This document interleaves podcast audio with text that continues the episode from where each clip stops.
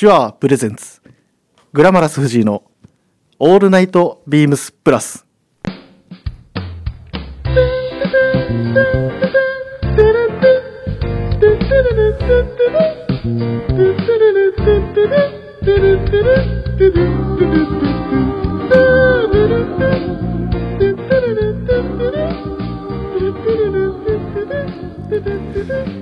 はいということで今週も始まりました、えーグラマラス藤井のオールナイトビームスプラスです、えーつい先週までちょっと実家の方に帰省してまあその帰省する道すがらで名古屋でサウナ大阪で泊まってサウナ実家に戻ってまたサウナっていうようなサウナ旅をしてまいりました。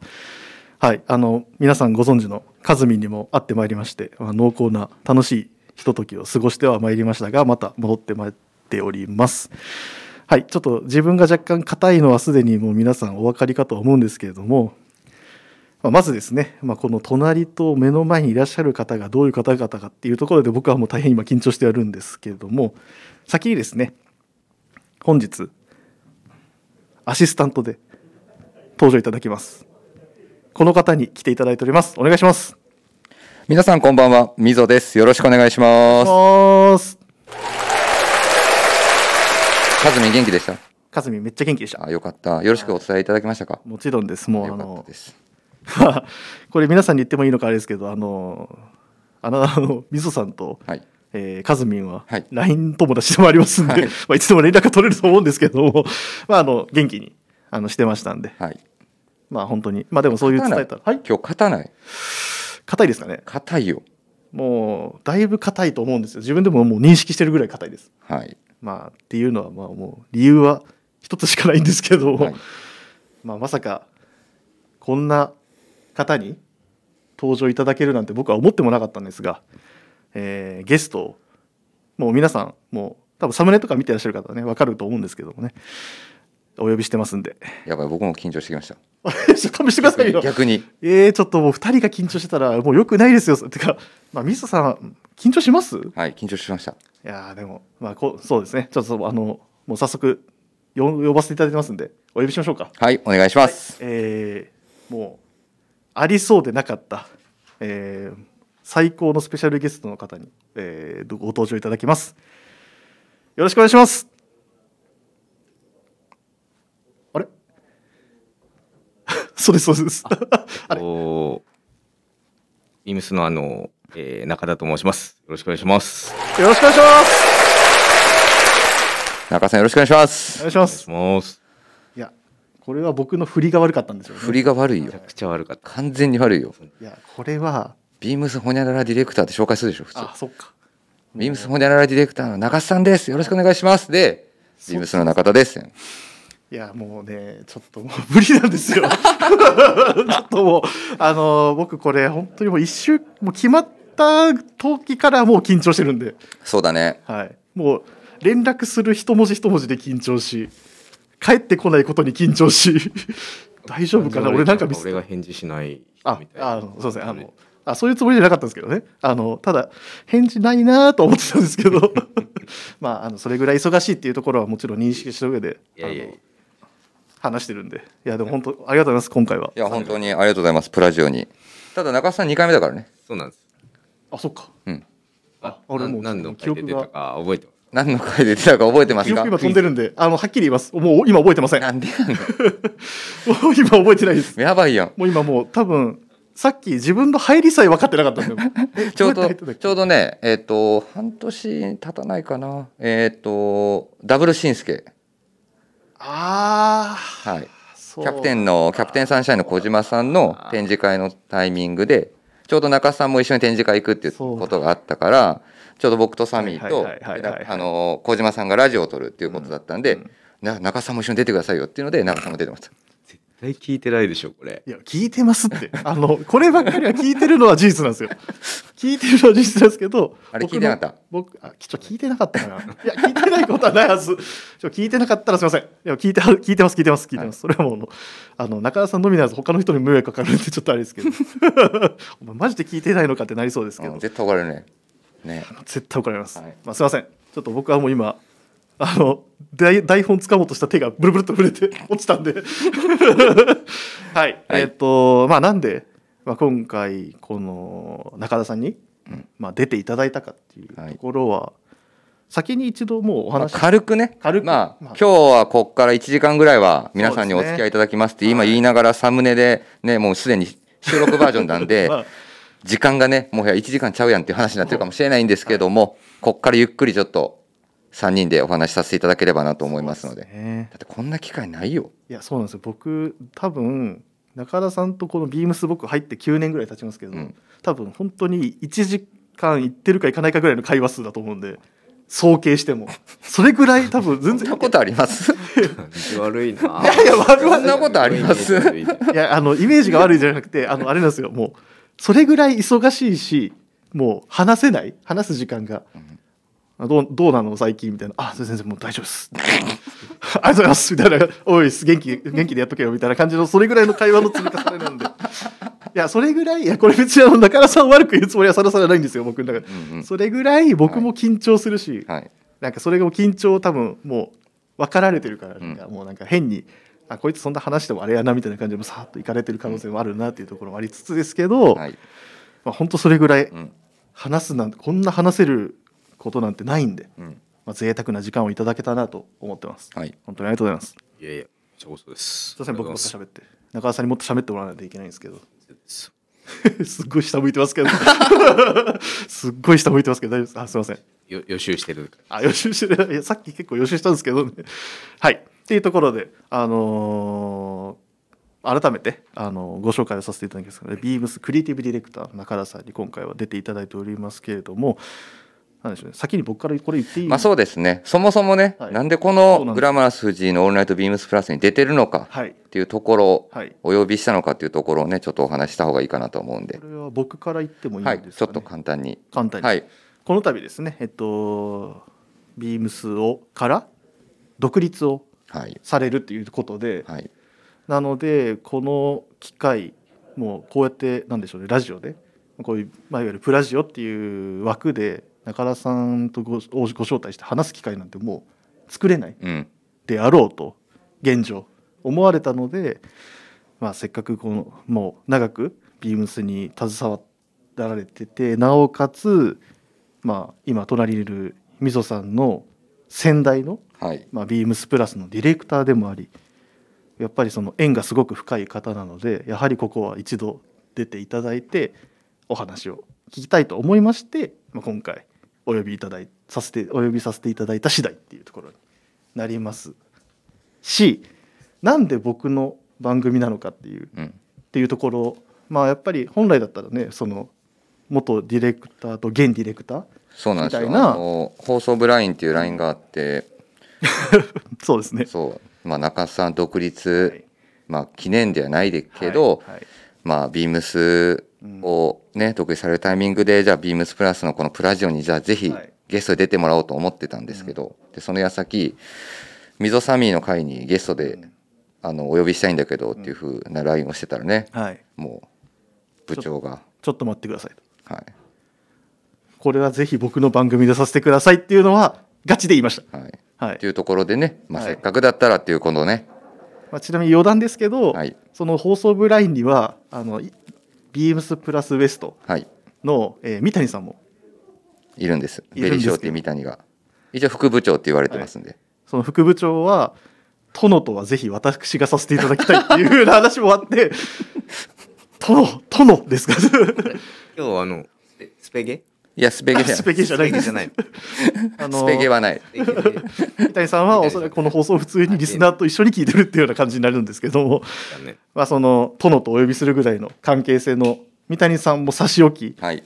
あ三谷さんもにもすいません今回は自分がっていうのもはい僕がですねあのちょっと軽い身の身の上話みたいな形になると思うなるんですけど僕が、えー大学が2014年卒業。はいなんですけれども大体僕が洋服にはまったのって結構実は遅くて本当大学2年生とか3年生ぐらいに急に洋服が好きに、まあのめり込んだというかうん。そのきっかけが、まあ、当時やっぱ自分の親父も雑誌が好きでよく「セカンド」だったりとか「まあ、ポパイ」だとか、まあ、そういったところ見てたんですけどやっぱそういうスナップ特集みたいなうん。冊子あるじゃないですか、まあ、その中にやっぱ中田さん当時2012年とかにちょうど多分ビームスプラスのディレクターに就任されてると思うんですけれども、まあ、その中田さんのスタイリングを見てこんなおしゃれな人がいるんだと思ってまずそこが結構僕の中では結構本当にこれあの媚び売るようなことを言うの申し訳ないんですけど まあ媚び売ってるんですけどそれな何着てたのって質問したら出てこない何来たって質問されたら僕は出てこないっていうのは自信持ってます。でも何かしら僕がでも覚えてるのは赤いあのラックを着てたんじゃないかなっていうのはなんかなあの記憶にあるんですよ。はい。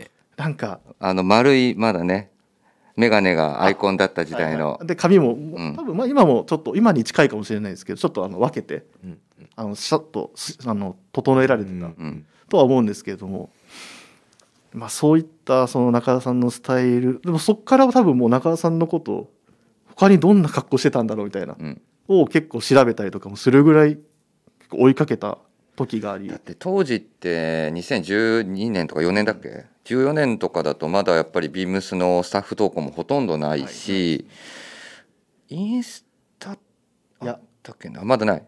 あったと思うんですけどあのあったとしても中田さんはそこには出てないはずですそんなに。インスタはああるね。絶対に。14年とかはい。やってるね。多分10年ぐらいやってうん。る、10年以上やってるイメージ。であじゃあまあそこの部分か。でもそこではもしかするとまだ当時やっぱりスタイリングを上げるとかっていう文化があんまりなかったりとか、ないですね。フリッカーみたいなのがあったかもしれないですけど。あでもフリッカーだって中尾さんも当時はい。オフィス、はい。まあそうです。オフィスって言い方しますけどオフィスにいたからね、はい。基本あれお店のメンバーが上げてたスタイリングあのコンテンツだったから。なので中田さんのその普段のそういう数々のスタイリングみたいなのでそんなまとめて見れるようなもんでもないので。そうだね。当時はなかったねやっぱり、はいだから本当もう雑誌でうん。もうあの動向を探るみたいな感じのことになるんですうんよね。うんうんまあ、でもそんな中で、まあ、ずっと、まあ、見させていただいて、まあ、そこからですね本当にもう結構単純に、まあ、軽い話ですけど、まあ、本当ビームスプラチナステージ行くぐらいまで買い物してたんで僕も大学生の時に。ビームスで？ビームスビームスプラスの商品しかほぼ買ってなかったですけどねそれ。ビームスプラスの商品でプラチナステージ。なってました。大学生大学3年4年生でねそれは昔のことは言ったもん勝ち これなんとかして証明したいんですよ本当に。いやでも本当に何買ってたの？何買ってたの？僕でもその時あれですよ八分丈の,、うん。あのみつケリーグリーンの八分丈のパンツとか買って、はいはい。ブレザーとか着てたっすね、はいはい。黄色とか赤とかグリーンとか。ケリーグリーンとイエローとね。はい。はい。やってましたよね、はいやってました。あとそうですね。あとカーディガンとかも買ってたしなストールも買ったし結構いろいろ買ってましたね、うんうん。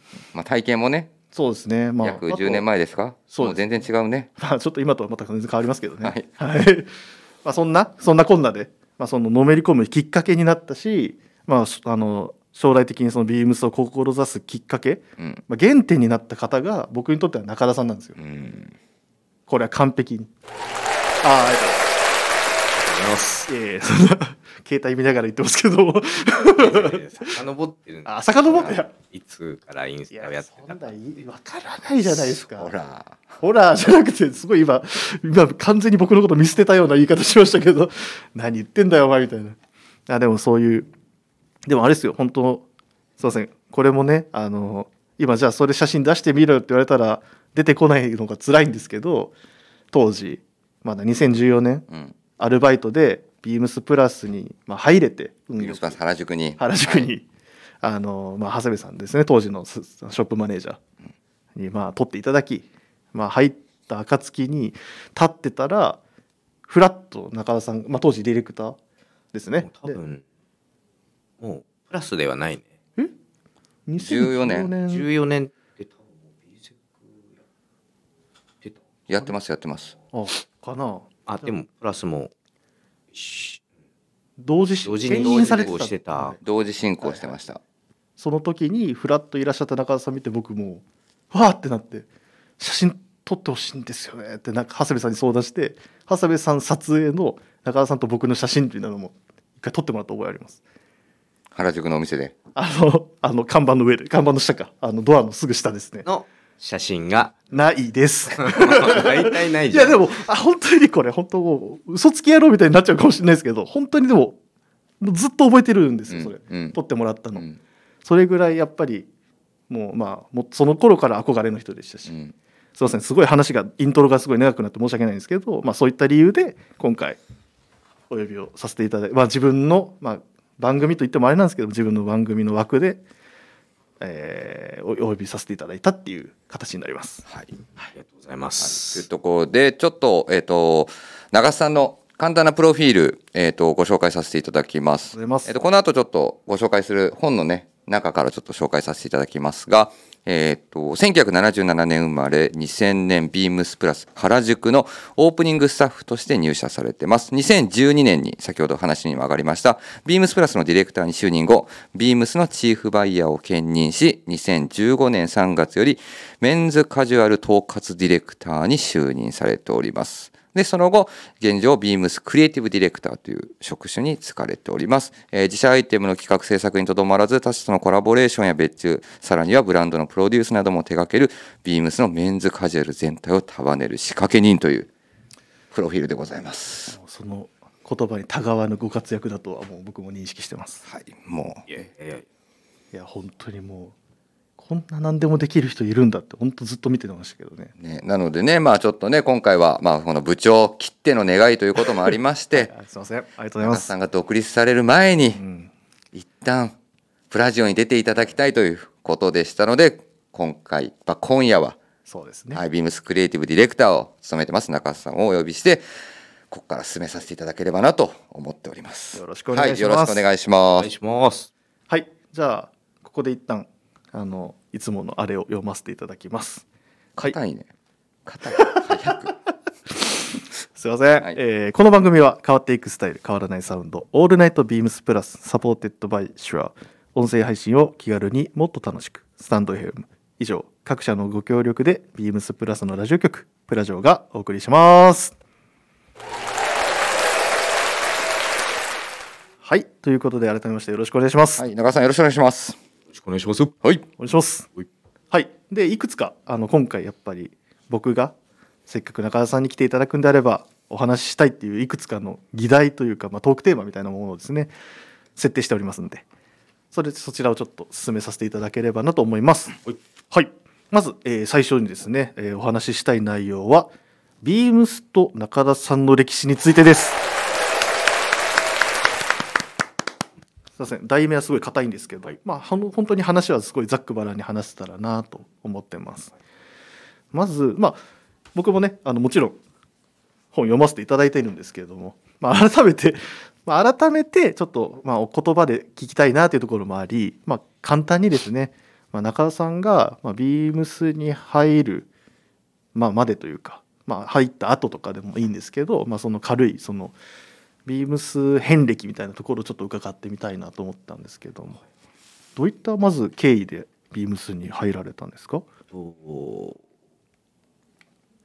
どこから話していけばいいのかなっていう。でもさっきのね。プロフィールちょっと軽く、うんあのお伝えさせていただきましたけどまさしく部長と一緒。ビームスプラス原宿からのスタート。そうですね。うわそんなおこがましい中のおこがましいザベストオブおこがましいですけどね本当にもうこんな。そのそうだね。じゃあビームスっていうところからもううん。話をするとなると、えっと僕がああの新卒のタイミングで、えっと、もちろん新卒の社員試験を受けたはいはい。まあその時にはもうビームス一本って決めてたんで、うんはいうんうん。残念ながら最終面うん接うん。で落ちてしまって、はい。えでもやっぱりビームスで働くことが今その当時もう自分があのもうそこで働くことが全てだった。うんもうアルバイトでもいいから、はい。でもいいから空いてるところっていうタイミングはい。あまあ空いてるところでタイミングを伺ってた。はいはいとにかくはい。はいその2000 1999年うん。から2000年のタイミングで、うん。本当にもうアルバイトすらもはい。もう、えっと、全く募集がかからないぐらいの、もうすごい競争率で、うん基本はもう本当おしゃれな人。はいはい。いわゆるカルチャー的にもすごい魅力的な人がとにかくビームスに集まるっていうようなもう流れになっててもう基本知り合いのうん。しか入れない。コネクションというか、うん。コネクションでしか入れないみたいななんとなく自分のイメージが。もちろん面接とかはいはい。っぱいやっていたと思うんですけど、なんででたまたま自分は、うん。えっと、地元の、えっとまあ、栃木県の大学にはい。いたんですけどその時に、まあ、よ洋服屋さんでアルバイトしてて、その近所にあのセレクトショップがもう一軒うん。あって、はい。そこであの名前を出しちゃっていいあ全然大丈夫です。子供ビームスはい。根形さんああはいはいがそこでアルバイトしてて、ほうその2個上の先輩ででその人があの、えーその当時裏腹だったりとか、うん。古着裏腹、まあ、ちょっとそのドメスティック例えばあのギャルソンうん。とかアーペゼとかそういうのを合わせながら古着とコーディネートするみたいなのすごいそういうようなトレンドになってるタイミングで根形さんだけセント・ジェームスが毎日色違いのセンセント・ジェームス着て、はいへ毎え日色違いのほリーバイスの517かなコディロイのほ履いててで頭にバンダナ巻いててすごい異色の人ででもね かっこよかったんですうめちゃくち俺のルーツ何なんだろうなって時に、うん。あそのビームス。でそれでそこからすごいビームスは追いかけて。でまあそれで試験をしてそしたらその根形さん側はビームスに入ってあはいはい。うんうん。原宿店で働いて、はいはい。うん。でそれで原宿店で働いてて自分が原宿に通っているうちに、うん。いろんなビームスの人を紹介してくれるようになって、で今、ね、その名だたるうん。もうビームスのザ先輩たちを紹介してもらって、まあそれでなんとなくちょっとずつ紹介してもらいながらちょっとアルバイトがあったらなんか紹介してもらえるかなはいはいうんうんマインドで時に、あの連絡があって、うん。ビームスの中で新しい経済が始まると、うんはいはいはい。でもそれはまだ俺らもあんまり分かってない。すごいですね。がなんか結構あの古着とかもうん。合わせられるし、うん。ちょっと面白い可能性があるからよかったら受けてみたらっていうので、それであ。アルバイトの面談をそのオープニングのアルうんバイトを、なるほどあじゃあそれが中田さんにとってのビームスとの出会い。うんそうね。なんでまあそのビームスだったんですか？さっきお話してたもう最初からビームスで働きたいっていう。やっぱりねそのずっとやっぱり田舎だから基本情報源ってやっぱり雑誌だったりしてるけど、なんかもう雑誌では追えないところの情報が全部ビームスからなんかその時の自分の欲しいと思わせるような欲求を満たしてくれるもののリリースが基本ビームスから出ててしかも。口コミなんだよね。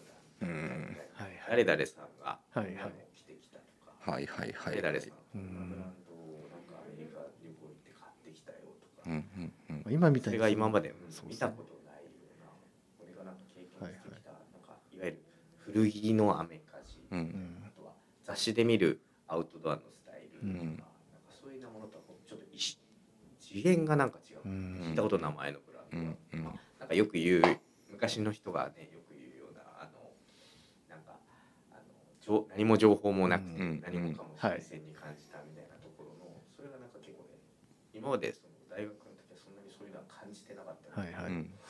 それはすごいあった。結局現地に行かないとうん。情報がもらえないとういうんか、うん。だから毎月アルアルバイト代が出たら、うん。そのアルバイト代握りしめてはい。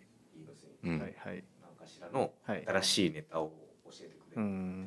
で誰かしらが何かしらそういう服を着ててうん。あこれは買っとかないとまずいだろうなうん。みたいなのをうんうんいつもこう、ね、ツナとかまと、あはいはい。ツナっていうのはね今ね私たちのはい。あのお殿でございます。そうですね。大殿でございます。大殿ですね。はい。はい。となんかこうわちゃわちゃしながらうん。なんかそれはすごいね楽しかった。うーん。でもそれはなんかは勝手ながらだけど自分はただ、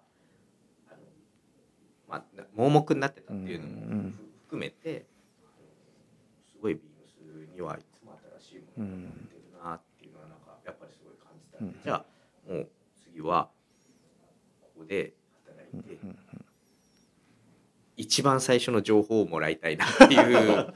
それがきっかけなんですね。なるほど。だって僕らの時代でもそうだったもん。やっぱり、うんまあいろんなね数々今はたくさんのセレクショップさんありますけどもやっぱビームスまあそんなに今ほどやっぱりうん。お店の数もなかったしやっぱねビームス行くとねまず試着が怖かった。これまあ自分がね今働く働いてるから言うけどまず試着が怖かった。言えないみたいな。あとは本当にでも旗からパッて見たら僕もやっぱ大阪だったけど、はい。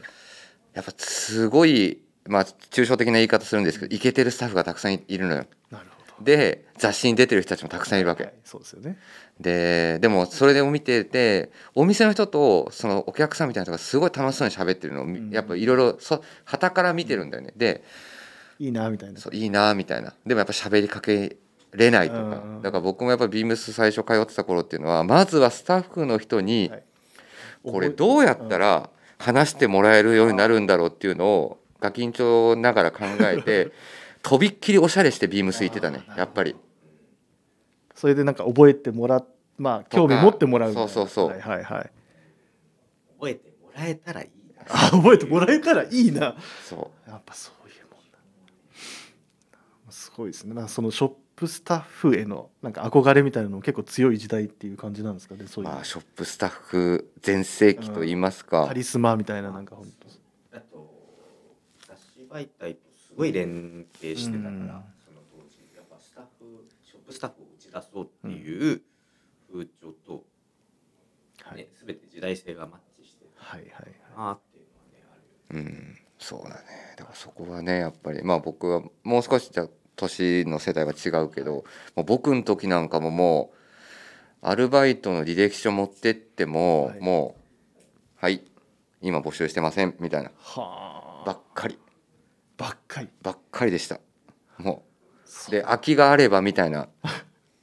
でももうなんかどっかっていうような感じで。はあ。まあ、今ほどねビームスのシステムが整ってるわけじゃないので面接を本あの履歴書を本社に出してでじゃあここのお店で入れるかもしれませんみたいなことはなく、まあ、各お店お店で本当に直で終わっそう採用を決めてもらうっていうはい。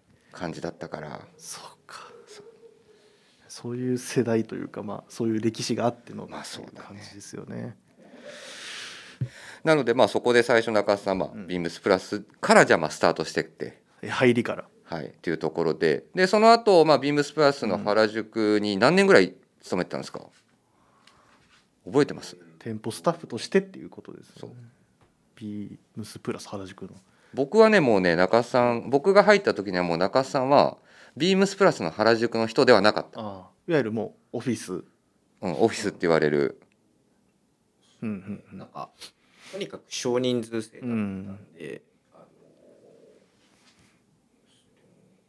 アルバイトで1年ぐらい働いて、そこから正社員になって、うん。このうん三正社員だって2年目か3年目、いや違うなもっと最初から。一番最初に、まあ、人数少ないから、はい。アルバイトで会に連れてってもらえたの、はでも基本バイングはやっぱりその当時で草野さん、あうん。あと桜井さん、はい。二大級のはい。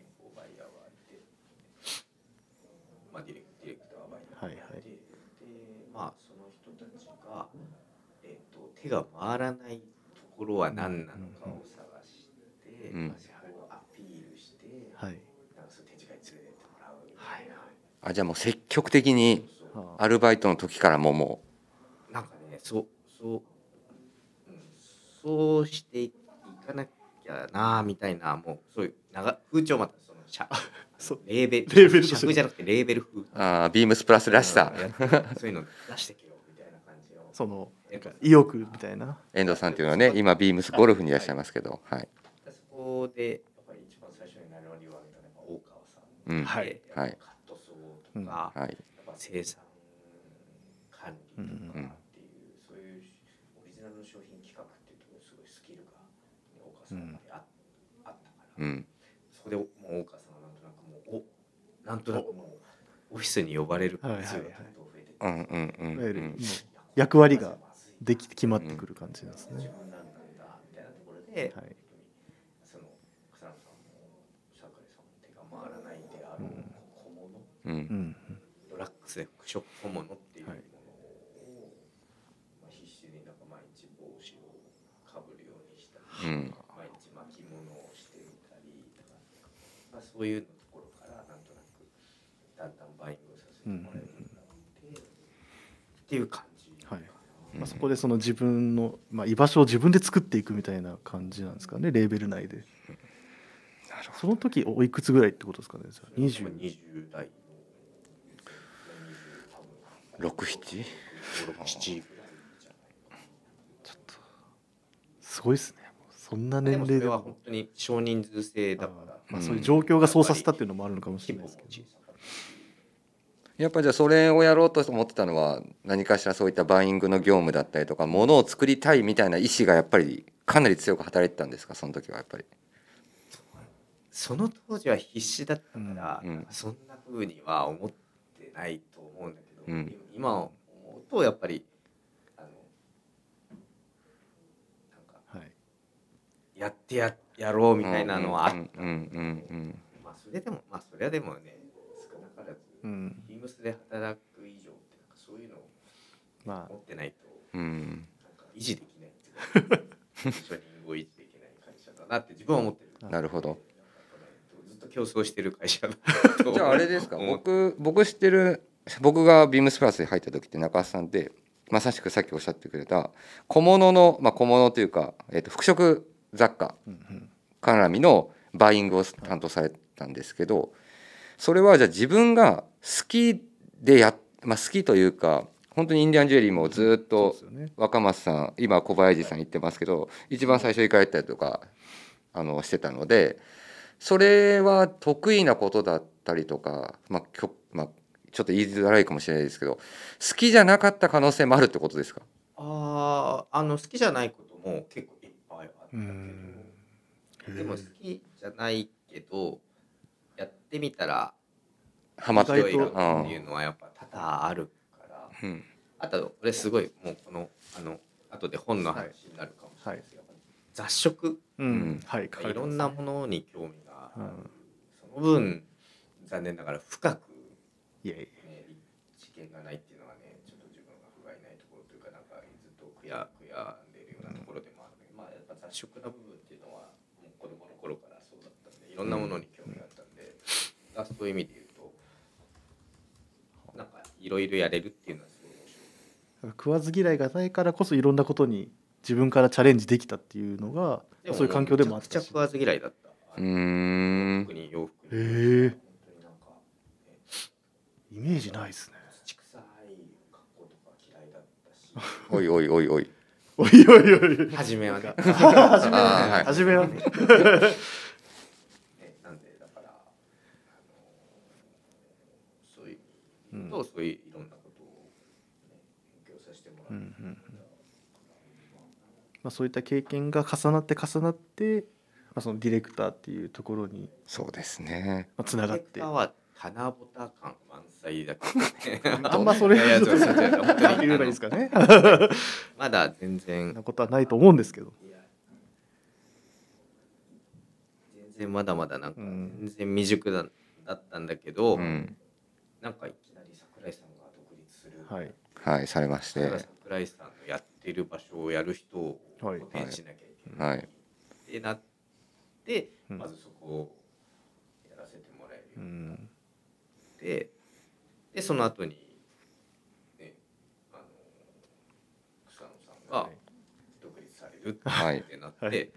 したらポストが空いはいくわけですよ。はい。そうですね。うん。だからそれに対してたまたま本当に棚ぼたっていうかそれまでされてたことはあって。タイミングが良かったっていうただそれだけだと。いや。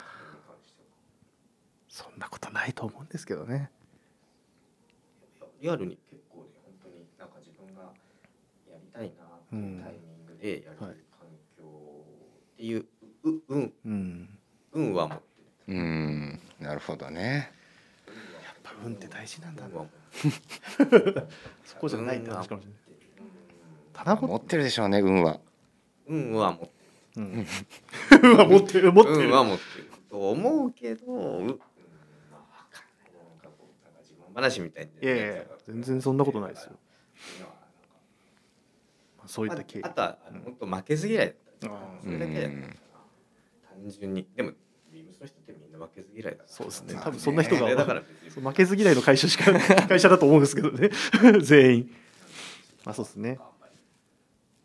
ここは負けたくないみたいなのは多分みんなあってやってる。だからまあそれぞれの個性が立つっていう会社でもあるのかなって感じはしますけどね。で2012年のタイミング。そうですね。はい。はい、でディレクターに就就任任される。はい。まあそこからでもそこからあれですよね。ディレあの今まあ経歴を追ってるような感じになりますけど、はい。まあプラス単体のディレクターとしては23、多分ね2年うん、2年じゃないかな2多分。年ぐらいしか実はやってないの。そうですよね。なんか今水蔵がなったのがいつ？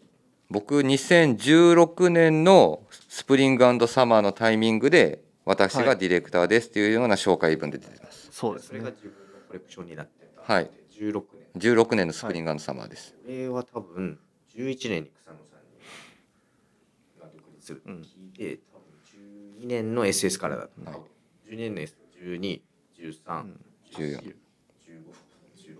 はい。そんなにやってたって やってたかな？いやわかんない。そんなにやってるイメージはあんまりない一応ねあのあの今ビームスプラスって、あ過去のね。の過去のルックえを振り返れるんですけど、今ちょうど2014年の春夏まで振り返れるんですよ。ああじゃあそれの前だ。そうなのであのモデルを採用したあのルックを取り出してからです。ああそっかカリフォルニアン IB はい。はい。で多分そのところに僕がさっき買ったって言ったパンツが出てるんグリでねフパンツが出てきてます。ああこのスーパーストレッチあそうですそうですそうです。でその時はもうもう八分丈はい。がもう全盛期の時代なんで、でくるぶし見せてとかそんな感じでしたね、で僕がそのカリフォルニア IB のタイミングの時に、はい、えーっと中須さんのアシスタントで入ってるかな。ああ。そうなんだ。はい。そうなんですね。そう。へえ。12年俺は多分12年。の FW そうです。がスタートだった。ああ。で変えたとか。そう。て感じ冬からスタートしたっていうのだけ覚えてるか懐かしいですね。でも本当に。そうその辺りから僕も多分もうその仕込みとかは全部終わってたけどね、もう。あ。そのシーズンに入った時には。そこからまあ移行して溝さんがディレクターとして。まあでもその間いろいろいろんなシーズンやって、だから僕ずっとやっぱ今でも覚えてるのはあのまあ今はね少しばかり大きな船になりつつありますけどもだだ。いやいやいやいやいや僕が「いやいや」っていうのは違いますけどなんかやっちゃいました今。やっぱあの本当にビームスプラスって少数、もう精精鋭って言わせてください。精鋭少数精鋭のメンバーしかいなかったんでねやっぱ本当にいろんな人たちでいろんなことを突き進めるというよりかはもう一致団結しながら進めていくような状況が多々あったのよ。でまあそのまあもちろんね、はい。アシスタントでやらせてもらったので、まあまあ本当に今でも覚えてるルック。うん。まあ今もね36でちゃんとルック作ってますけど、ルックの準備っていうのがあるんですよ。はい。中さんと。中田さんと二人でか。そう最初は。でまあ準備ははい。まあ、ある程度、まあ、下書きというかあの、うん。コレクションこう並べるやつ、はい。こうです。ってでこう靴とかバーッと置いとくのね、はい。で僕はこうやってまあ本当に1日とか2日3日こうはい。やって悩んで考えてるのよ、はい。中さんファーってきて。はい「お前まだこのだけしか組めてないの」っつってはい「俺すぐ組めるから」っつってでも本当にあの当時はい。俺今でも覚えてるけど祐天寺のところでね、はい。お名前お出ししますけど地主さんっていう方のところであのルック最初取ってもらったりとかしてた時に、中須さん、はい。今僕らってルックバーって完全に決め込んで、ドカンって持っていくのよ、中須さんの時完全に持ち込んであれ取らない。決まってない中須さんそこでも組んでいくんですか？う組んでいくそんなにいやいやここまでいいですよいやいや。いや人じゃないでしょ。いやいや。適当じゃないんですいや。よ適当ではなくて そこでもうもうズバズバ決めていくんですね。すごい。すごい。本当すごい。いや今ってだってまあ水さんの隣で言うのもあれですけどだって3445人が知恵を集結させていろいろ組んではない組んではないをさもう1週間ぐらい前から準備して。そう組み方はねあのなのでスタイリングの作り方はあのどっちがいい悪いではなくてうん。違うんだけど、長須さんの場合は本当にねもうやっぱり多分すごい。作っていく段階で企画していく段階で出来上がっ多分スタイリングをもうこうきもう完全に決め込まれたラインナップになってたんだろうなと頭の中ではね。あご謙遜 いやいやいやいやこれそれはこっちのセリフですよ。でも本当になんかそんな思い出はたくさんありますね。はあ。それが早いんだよ。一つのエピソードとしてはそのアシスタントとディレクターのそのそう早いのよ。もうルック組んでいくのが。それはもう考えてつくものづくりとかも先にかんなんかそういうの考えられてたんでか？も絶対そう。あのオリジナルでしうん。しかルックは組まなかったから、そのそうそうそう。ラストのルックの時は結局はオリジナルの会議で作ったものに対してのねコーディネートだから、はい。あとは今のみぞが作ってるようなバリエーション豊富じゃなかったからもうこのコーディネートに合わせるための服っていう感じの作り方だから結局はそう合わせるしかうんうん。あの道がない、うん。ただそれだけ。いやいやそれでも水野さんはだって1日2日かかってみたいな感じの今話されてましたけど、うん、そりゃそうだよでもね優しい言葉言ってくれるの。でもやっぱりあの俺の脳みその中ではある程度固まってるやつだから、多分難しいと思うけど頑張って考えろって言われ優しい。た優しい。優しいですね。優しい。優しいのか。優しい言葉ですよ。はい。でもなんかそんな思い出はね本当多々ありますね。まあそれはもうお二人からするともう思い出話だけでまだ全然1時間2時間なんて感じもしますけどすいませんちょっと あの僕もいろんなこと話話聞かなきゃっていうところもあるんですが、うんまあ、その中で、まあ、今ちょっとあのディレクターの時期もっていう話に入りましたけど、まあ、そのじゃあビームスプラス、まあ、ディレクターをされてる時にも数々のまあ別注とかもやってるしもちろんあのビームスプラスの商品ももちろん作ってると思うんですけどなんかその今までこれはちょっとやっぱひまあ、思いもひとしおだみたいなアイテムとかまあ多分いろいろあると思うんで難しいと思うんですけどその中でもなんかその今すぐなんかなんか出てくる、聞きたいよね。はい、聞いてみたいなっていう。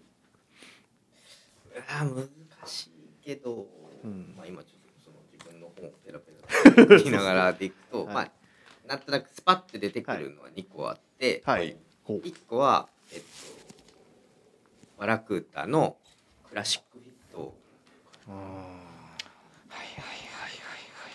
あれはもう一個は LLB あなんか思い入れというか、やっぱり、ね、なんかいろいろんな思い思い入れっていうか思い出がやっぱり、はいはい。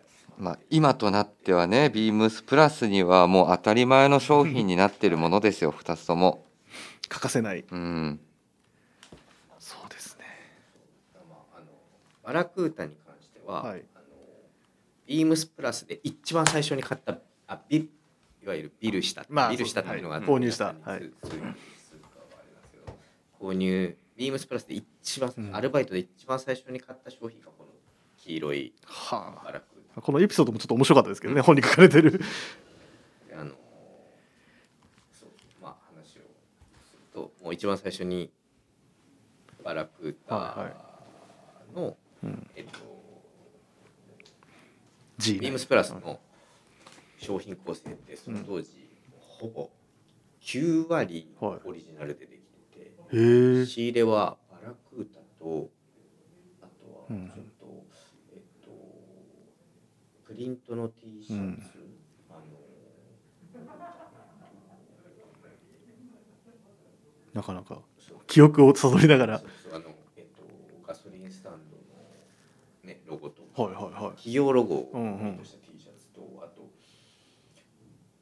ペインターパーツポインターのペインターパーツ。みたいななんか結構すごい斬新なセレクションしてて。そうですね。経験したことないセレクションしてて。ででやっぱりねブランド好きだからさ。ブランド好き。なんかネームがあると。そうそうやっぱ何かそういうブランドはいはい。ものを買いたいなってなって。そういうフックがあって。ではいはいででバラクータもいろんな色やった。うんうんなんだけどうんはい、やっぱ黒ベージュ。うん、まあベーシックな。黒ベージュ。ネイビー。ネイビー。はい。やっぱまあ人気色はそうですね。先輩がやっぱりね、先にはい、選んで。でやっぱり花なんかそのちょっとおしゃれな色。うんうん。サックスブルーが。はい。ちょっといわゆる差し系というか店 系の色ですね光り輝く光をねその当時放ってはいはい。やっぱりそれを真っ先に手に入れるのはやっぱりいいい先輩。いい先輩。いい先それが 先にじゃあもうせ先手必勝じゃないですけど、まあ、年功序列で。いや中田ダメだろお前黄色だな。はい黄色だな。だから決めるあれもなかったですね。わかりました。ででえっと最初のはこの黄色。黄色。今とねうん。すごいこのパラクータを買ってよかったなうんうん。って思うね。意外に自分のラッキーカラーだったんじゃないかななんてはあだからっていう思い出のでその当時クラシックフィットだったから。あ当時はそういう形だったんですでね途中からもうなんていうのかなスリムフィットううんまあ。ヴィンテージフィットっすね。あヴィンテージフィット。はい。っていう結構ねスリムになっちゃったのをもう一回クラシックなものを作りたいっていうのでいろいろイタリア資本になってたのかなうん。でそれですごいプレゼンしに行ってだってやっぱりこのバラクータを求めていろんな方々が来ましたからね。そうなのでね僕がちょうどお店にいた頃かなそのヴィンテージフィットって言われるモデルもめちゃくちゃ売れたの、うん。でそれはねもうねフィットがもうすごくタイトなフィットだったんだけど多分それがその当時の今っぽいというか、まあ。トレントレンドだったのよもあのパンツもねすごい。ねそうですね。本当に細い。はいパンツでスキニーというかまあススト,、まあ、ストレートで。うだって僕も一番最初に買ったバラクータはビームスプラスのバラクータでそのヴィンテージフィットのタイプのその時ね別注をやられてたまあやられてたっていう言い方になっちゃうんだけど僕お店だったから。それがサックスとネイビーとベージュとブラウンとかのツートンやってたの。えっとこれ僕も言うんですけど、僕が最初に買っビームスで僕もバラクータ買ったんですよ、うん。岡山店に取り寄せて、うん。サックスにネイビーです入らへんやん。もう当時38で買ってましたけど。どういうサイズやねんって今。今となれば思うんですけど、まあでも本当にはい。クラシックヒットできた時は確かにめちゃくちゃ盛り上がりましたね。こんなんできんねやっていや本当にめちゃくちゃ盛り上がった。やっぱ社内の中でも。うん。タイトブーム。ね、すごいね。それがかっこいいよだったから、うん。ちょっと逆行することがかっこいいかどうかって結構不安だけど、でも本来のっていうところなんですかねわゆる OG、うん。OG たいっていう。OG したいっていう。テンション上がったっすね。あのね。上がった。それやっぱりそのもともとその入った時にバラクータっていうのって触れてたからなおさらちょっとなんでしょうね思い出というか、まあ、印象に残ってる、そうはあはあ。素材もねちょっとその当時の OG の素材。振りました。ねにうん。振りました。ちゃんといろいろ話をして。そう当時のやつはねその時僕らが出てた時ってあのそのヴィンテージフィットのモデルとかはやっぱ今にその当時の今にそのちゃんとうん。あのアップデートされた素材を提案してたんだけどあの中さんが持ってきたその古着古着というかそのクラシックフィットの元になったものをベースにうん。きちんとつ生地から作り込んでもらった。そうだったんですね。そう。それがあって今なんですねもう。今。今ですハウスチェックの色まで。変えて結構すごいことをしてるな。裏地か裏を変えるっていう。あれは羨ましいね。さすごいな。あの時ともあの時も中さんのエピソードだと怒られるかもしれないけど確かにおっしゃってたんですよ。サイズ的なトレンドが若干やっぱまだ全然今みたいなことに起こり得てないからうん「いやー溝売れるかな。はい。みんな欲しがるかな」っつって。って言ってるからまあちょっとこれねあのまあうこれラジオなんでうちは話になりますけどはまあその仕入れをする、うん。まあ、作ってもらう数がものすごい少なく言ってくるんだよ。はいはい。そう。はいはい。いやいや絶対大丈夫です。で僕その時、はい。まあそういうちょっとアシスタント的なことをやったんで、そのまあ言っちゃえばマーチャンダイまあね長谷川さんほどその専門マーチャンダイザーじゃないけどそういうことをやったりとかしてたから、い、やいやこれもうビームスのいわゆるまあ言い方あれなんだけど前提に巻きましょうっつっ顔として顔として。はいはい。それからしかもねビームスのねあの周年と絡んでたのちゃんと。あ40周年そビームス40周年ともっと前もっと前40周年と絡んで、はいはいはい。だからいろんなカレンダーでも打ち出しの中にあったからこれもうこれ入れてもらいましょうこれ入れてもらいましょう。あそれは水野さんが後後押しもして。ででもそれで本当に一気に多くの人たちのあの目に触れることもできたしそれはすごいやっぱり覚えてますね。まあ、ある種センセーショナルというか。あのその当時普通だったらお店が「いや売れますかね?」みたいなところで、はい。ディレクターが「いやいや売れる。売れる。逆っすね。やるぞ」みたいなのが真逆。真逆。ディレクターが売れるから。だってこんだけ作りたいって言ってた。その熱意は。そう。うんうんうん。そう溝端さんのいやいやいや。腕前で。いやいや。腕が。でも本当にみんな買ったね。みんな来てたと思いますよ、みんな買った。はい。うん。来てた。クラシックフィット。最初登登場した時は。まあ今もねそれを引き継がせていただいてますが先ほどご案内あのご紹介もありました通り。そうですね。あで今も売れ続けてるっていうアイテム。ね。ははい、思い出の。はい。あとはやっぱりこの LL ビンこれね。これな、まあ僕らも衝撃でしたよ。うん。こんなことできるんだっていう。いや。いやいや本まあでもこのストーリーだけまあこの文字だけ今見てるだけでも多分とてもじゃないけどこんなじゅ何分かで話すような内容でもないとない思う。これねないんですよ。あのねあの特集別特集 このストーリーだけでやんなきゃいけない。でもそれはねうん後でご紹介する。あそうちょっとそこに触りまさあちょっとあ多分ね本当触り触り程度、うん。もっと本当にいろんなそうしかも大勢の方々のチームがあ,、はい。あるからこの LL ビーンプロジェクトっていうのは本当に。そんな生あの並大抵のあれじゃないですもんね。じゃないどうします？これはちょっとじゃあ後でまた。でもやっぱかなりまあ。これできた時ってでもご自身も絶対好きなブランドだったじゃないですか。高校の時も、うん自由学科に LLB ありましたね。うん。通ってたから。通ってえ？栃木からですか？高校の時アウトドアうん。栃木からですか？だから。お前が言う。大阪出身。栃木。栃木から、はい。えー、と東京って別に鈍行って今も言う、はい言います、はい。鈍行で2時間あった往復4時間。うん。だから朝8時ぐらいの電車乗って。で10時に着いまあて、まあですけどね。まあまあ。まあまあですよそれ。オープン。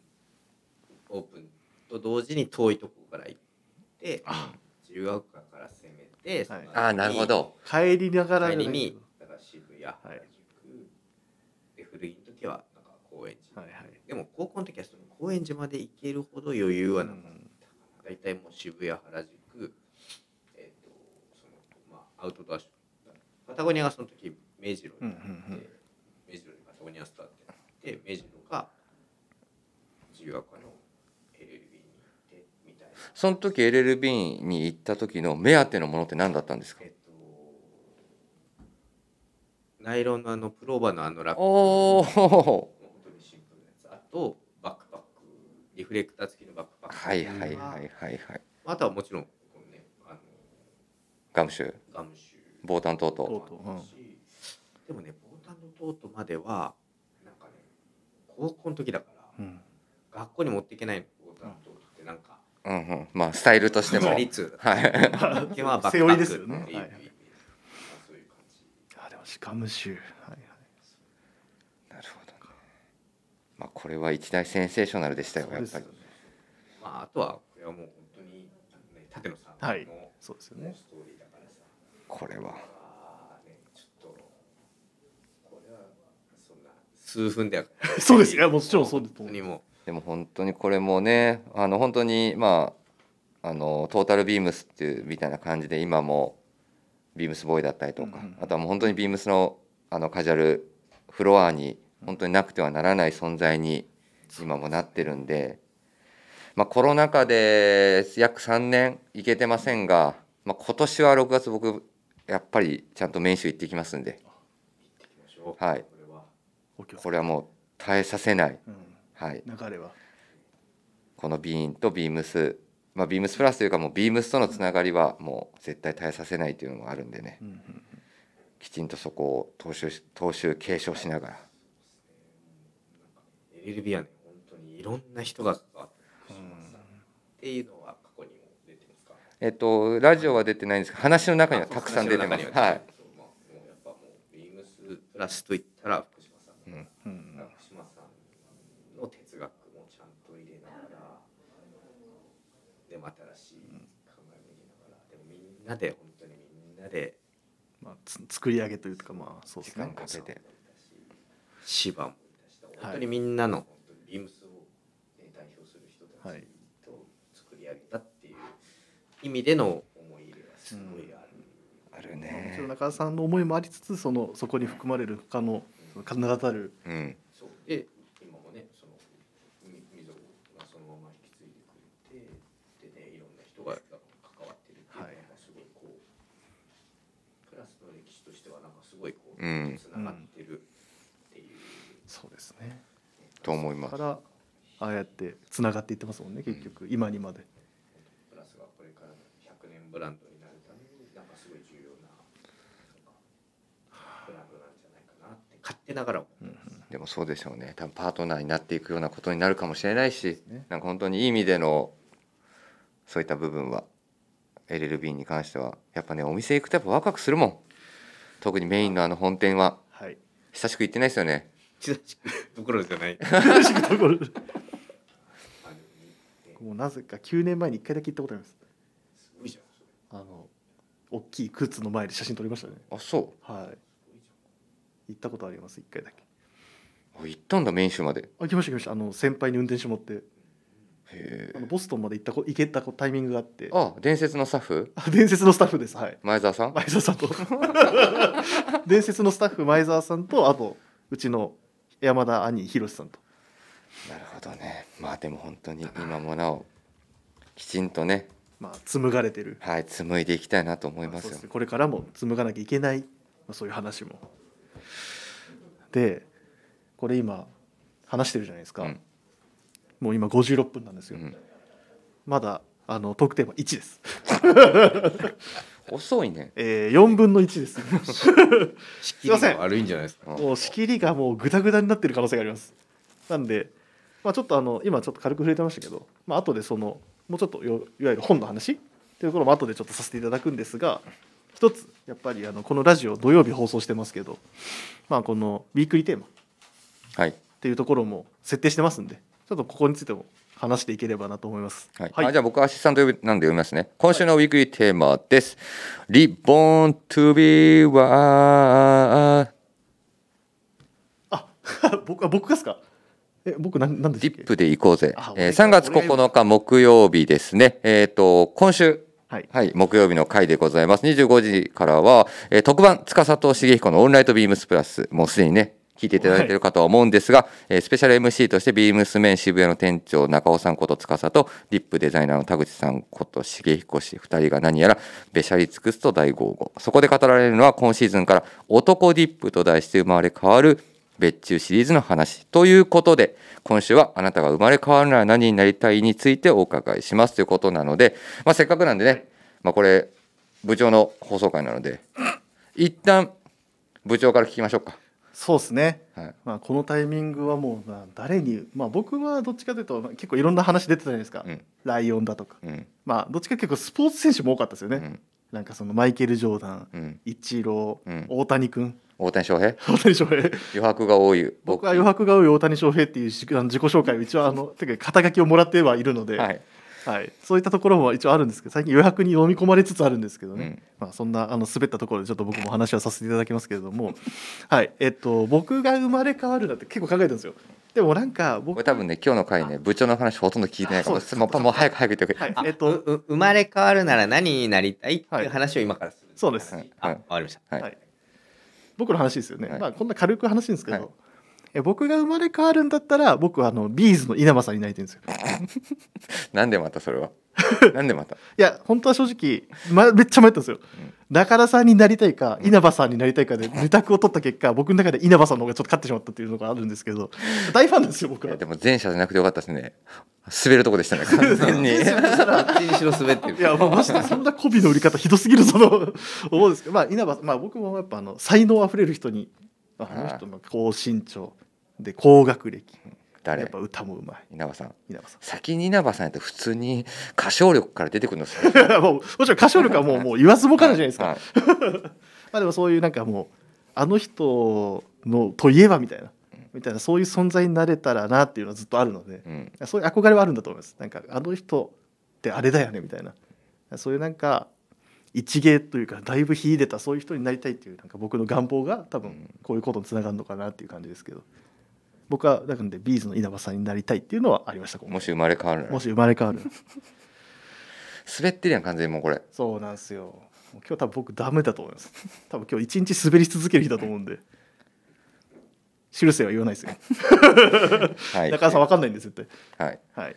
本当にねただまああの中さんなんです結構ね今週のこのウィークリーテーマレターとかだともう一回今の今のこの知識と経験を持って人生をやり直したいとかっていうレターとかも結構あったりとかね。そういうのもあったよね部長。ありました、はい。もうあのなんか改めて自分ではい。自分にっていうのもありましたね、まあだからそう思えるまあそうですね。もう多分これここれ以上なんかうまいこと言えなそうなんで。中さんちなみになんかもし生まれ変わるなら。まあ人でもいいですしなんかまあどうなんでしょうね本当なんかこういうことやはい。やりたいなとか、はい。なんかそういうのってあったりします？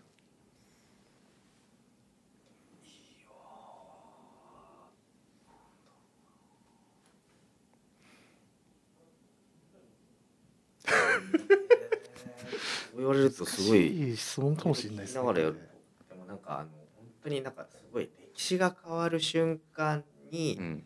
その瞬間の主要なメンバーにうんでいたらどういうこうモチベーションになるんだろうなっていうのはやっぱすごいある。たなんか歴史が変わ例えばなんかどういう？例えばっていうとなんだろう。ちょっと洋服の業界でいうと何に、何が変わるタイミングかな。でも本当社会現象とかでもいいですけどねなんか全然なんだろうね。月面着陸とか？アポロ？アポロ？えー、ちょっとねなんか急にあのすいません中さん。ほら俺もさんさん付けしていただけると思うんですけど。でもやっぱあのその最上級は多分やっぱスティーブ・ジョブズさん。本当になんかね自分の考えていることが本当にうん歴史がこうみるみる変わっていってうんうんうん。人々の生活すらも変わっていってしまって相当興奮しただろうだから自分はどっちかというとスティーブ・ジョブズさん。の右腕みたいなところにいたああなるほどすごいそういう意味でのここであ現場を見ながらも自分でもチャンスを与えられあみたいななんかそういうところも結構あったりするかもな、なるほどね。ー確かに。スティーブ・ジョブズさんっていうところは。要はだから時代が変わるっていうのは本当にやばい。だ側面にいたかったっていうのはやばい。これこんなことになってる。でももしかしたらこのだから多分本人はもうすでにそれが予知できてたのか多分なんとなくそれを実現するために頭が動いてるんだけどその現場にいる人たちっていうのはやばい。何これみたいな。っていうことですよね確かにねなるほどねなんか本当に変わ歴史が変わったところだはい。多分ねそういうなんていうのなんかえ多分こう戦争とかそういうのが起きる変わり方じゃなくて、うん本当に文明の、はい。うん。生活様式が動くまあ確かにね。みたいな、まあ、おっしゃってた通りですね。うん、だってねやっぱそういうのってまあもちろん近くっていうかその腫瘍の中にいないと変わった感じは分かんないんだよね。多分何年後かに変わって過去振り返った時に実は昔はあれだったけどっていう話ができるだけだから完全にね。そうですね。そう。はあ。だってみんな今 iPhone ですもんね。そうだよ。みんな持ってるのもスマートフォンってやつだよね。はい。も確かそれがちょっと合ってるかどうかは分かんないけど。にいえいえ。あとは、リボン主義それはなぜに？やっぱりそのあのアウトドアっていうところの,、あの考え方っていうところと、うん、その自然環境をなんていうのかなあの自然の形をそのままなるべく残すための考え方をまず持ちながらまずアウトドアを楽しもうっていう考え方自体がさやっぱりもう普通の人はられないよね、うん。最初は。うん。やっぱり自分の欲求を満たすこと。がやっぱり重要。うん。あの人はスタートした時からその始める時にその、ね、ロッククライミングしてる時に、道具が残されていったり、傷をつけていくことに対して心がさやっぱり傷んで、うん。そのどう改善していけば楽しみながらやってやっぱある意味か改革。うん。それもちょっとでもそれって今となってはさなんか SDGs うんでなんか自然環境保護だったらそれがもう今まあ当たり前のことというか相当いこうインディペンデントな人うん改めてそういうふうに思うようになるうんやっぱりなんか随時後を追っていくだけの、うん。ね俺みたいなやっぱミーハーはやっぱりどうしてもさ誰かを追いかけてしまうんだけど、うん。そういう考えを持てるような人間になりたいなっていうのはすごいあるし、考え方のシステム自体がやっぱ違うんだろうなって思うと悔しいけどなれないから、そういう人になりたいなってうん。なるほどね。すごい聞き入っちゃいまし聞き入っちゃう。でも中田さんまあねご自身で本当によく僕もそばにいるからあれなんだけど俺はミーハーだからミーハーだたからっていう、あのことをご自身でおっしゃるんですけど、やっぱそれはいろんなことを知りたいからやっぱそういうふうになってるんですか？なんかいろんなところに常に興味を持ってるんですか？やっぱ秋っぽいっていうのもあるのかもしれない。ほやっぱりなんか、うん。ああの突き詰めるのがやっぱり一番かっこいいと思うんだけど、うん。やっぱ突き詰めてる途中でなんかあの自分の中でああれこれ以上い言ってもなんかあれちょっとなかなかいかないってなると諦めちゃう。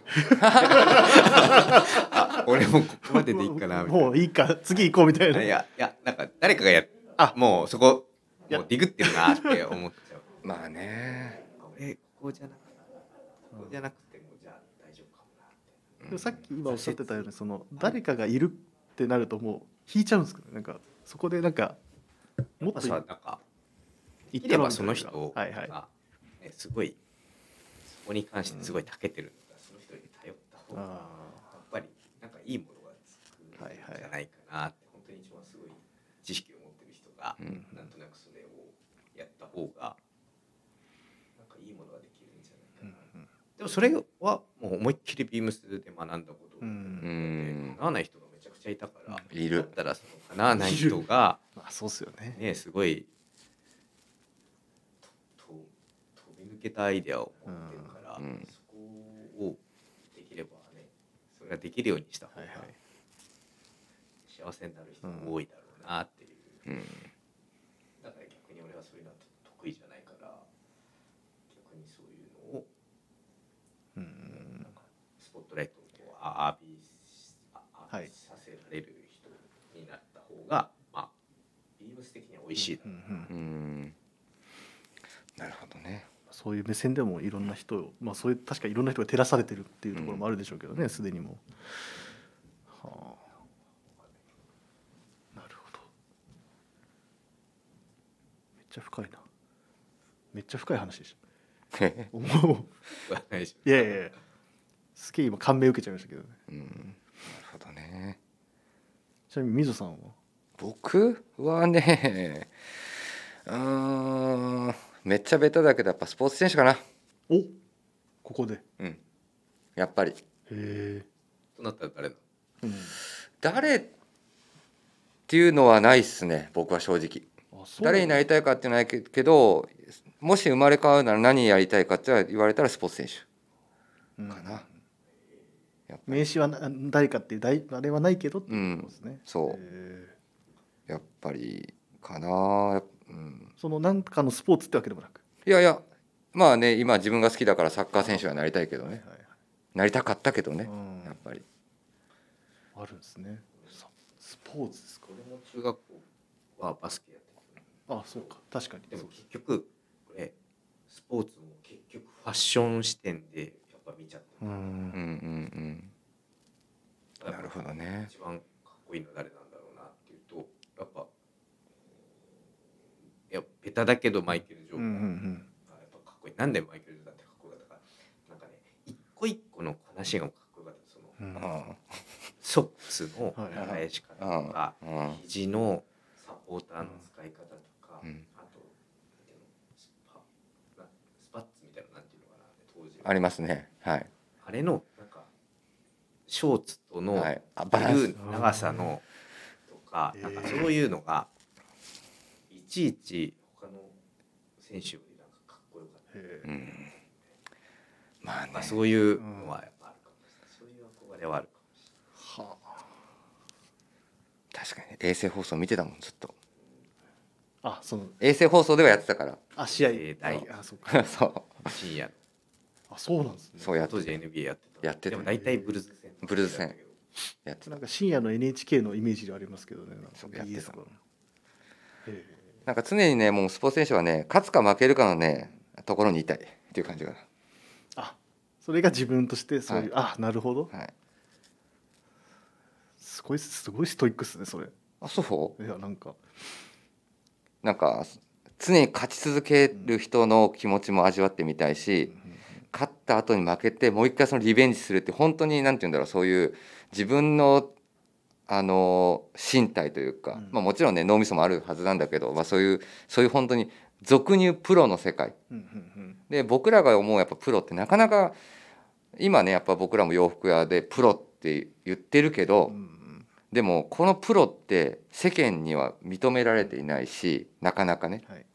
やっぱプロなんちゃらっていうのはやっぱスポーツの世界がやっぱ一番なんか分かりやすいのかなっていう。はいはいところを考えると、まあ、僕もねそんな極端にきあの突き詰めるタイプではないんだけどなんかそのプロみたいなところにはすごくやっぱ憧れを持ってるかな。そうなんですね。そなんかまさかスポーツ選手って出てくるとちょっと僕も思ってなかったんで誰か名刺があるのかなと思って。ういやいやもうスポーツ選手です。へ今でもだから思ってますよ。e スポーツ選手になりたいとかね。ーああ e スポーツ、はい。今時代的にはそうですそねうそうそう。時代の流れ的には。うん。一番来てますもんね。そう。えー、ちょっとなんかもう意外。それはなんかそれで意外な、あそうですか、はい、感じでしたけど。そう。あすいません。ちょっといろんな話がちょっと今交錯しちゃいましたけど、はい。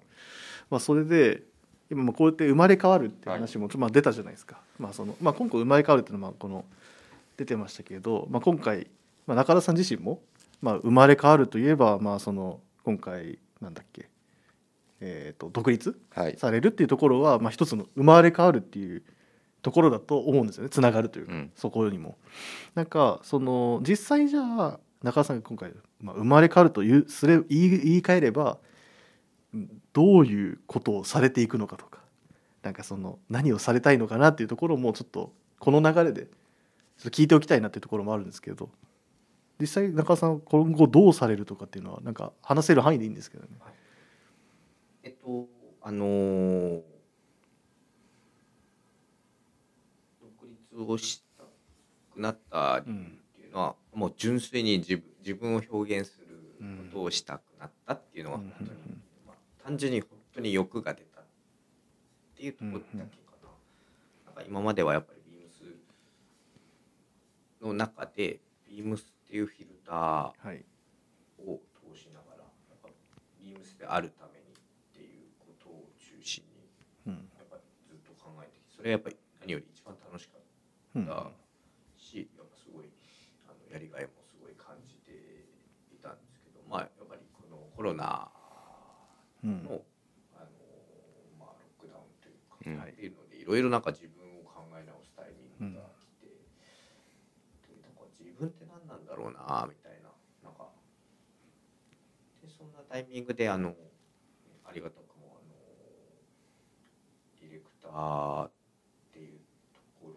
新しい可能性っていうところでその B2B ビジネスっていうのをやらせてもらって、あの大和ピア39のブランドを立ち上げさせてもらって、はなんかすごくあの自分の中で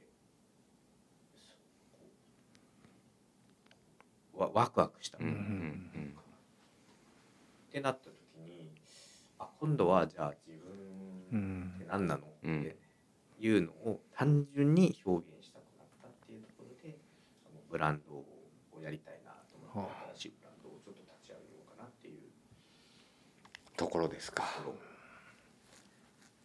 自分の表現をなんか自由にもっとそうだからいろいろ学ばせてもらってはいなった時に、なんか本当に自分のなんか自分のアイデンティティみたいなところうんうんが、もしかして面白いって感じてくれる人がうん。いるかもなーって、うん。あのこのミーハーだったり雑食だったり、うん。このミックスみたいなところとか、なんかそういうなんか自分がなんか学んできなきながらもちょっと違うフィルターを通した見せ方っていうのをちょっとしたいな、うん。あとは年代とかうんのミクスチャーみたいなとか、うんなんかその自分の中の勝手な方程式を年代とかそういう、うん例えばジャンルとか、うん。なんか一回取っ払ってうん。自分の中のフィルタリングでものを編集したら、うん。なんか違う世の中にないものが生まれたりうん。できるかもなっていうのはなんか勝手に思って、それをちょっとブランドにしたいなと思ってちょっとブランドを立ち上げる予定でいます。独立後どんなブランドになっていくのか。や本。当にもう何も僕も、まあ、僕も分かんないですし、うん。まあ、見てもないので、まあ、見れてもないですけど、うん。なんかもう早く見たいなっていう。まあね。その中田さんの自由な自己表現なんかその今おっしゃってた方程式ってどんな答えが出てんだろうなみたいなのはすごい楽しみですね。まあね。まあ本当にまあねご自身で言う雑食、うん。ミーハー、まあ、それを取っ払う。まあだから何が出てくるかっていうのは本当にね、この何も何が出てくるのか分かんないワクワク感はすごいですね。うん、でもなんか確実になんかめっちゃなんかめっちゃ地に足ついたものを作ってる。すげえ硬い。めっちゃあれ？みたいな。すっげえ守り入ってるみたいなカッチカチなやつ作ってるみたいな。めちゃくちゃいいもう普通のあもうこれ間違いないやんのコレクションで。えーシャツボタンダウンシャツとね生地これオックスかみたいなまあ独立後ビームスからまあ生まれ変わるという言い方ではないですけど独立後、はい、中津さんはじゃああまあ新たな、はい、まあ、表現ブランドっていう言い方でうんはいいいですねブランドをはい立ち上げる予定でいます、っていうところなのでまあ今後のあの情報解禁も含めてですけど本当楽しみでしかないっていうような感じですね、うんいいねそういうのねなんかねなんか一気に変わる感じねそのしかも自分から変えていく感じもいいなと思うんですよ、切り開いてる感じ。いやいやいやいや。いやいやいやでも楽しみでしかないですワクワクとああドキドキ。ドキドキ。どっちが強いとか。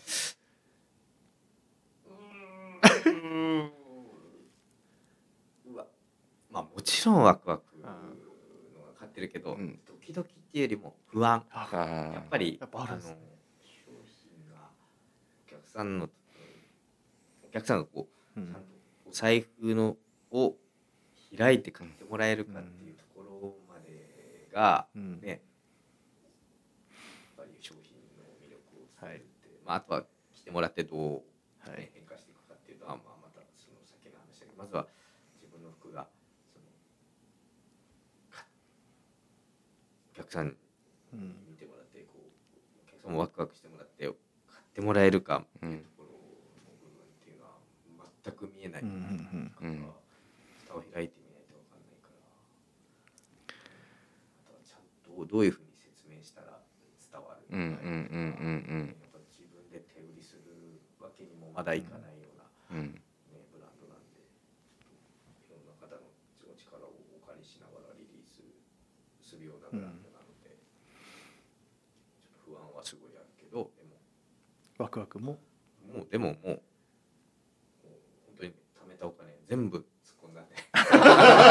もうやるしかないっていうかもう不安しかないって そうかもう退退路がないですね。あもうタイルはない。そうそう。まあいろんな意味でね。そうですね。でも一番最後のやつが本当の多分素の部分。そう。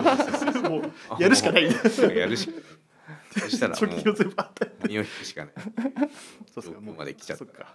引く道がもうない。はい、もうもう。もう完全に生まれ変わるというかついに勝負のねまあ常に勝負,、まあ、勝負。どこでも勝負ですけど、まあ、今僕今思うのはやっぱそういううん本当にギリギリのところの戦いが始まるんだろうなみたいな。そうですね。はい。まあでもビームスで。ずっとなんかねこういうふうに勝負してたらもう結構肝っ玉はめちゃくちゃ強くなるかへえ。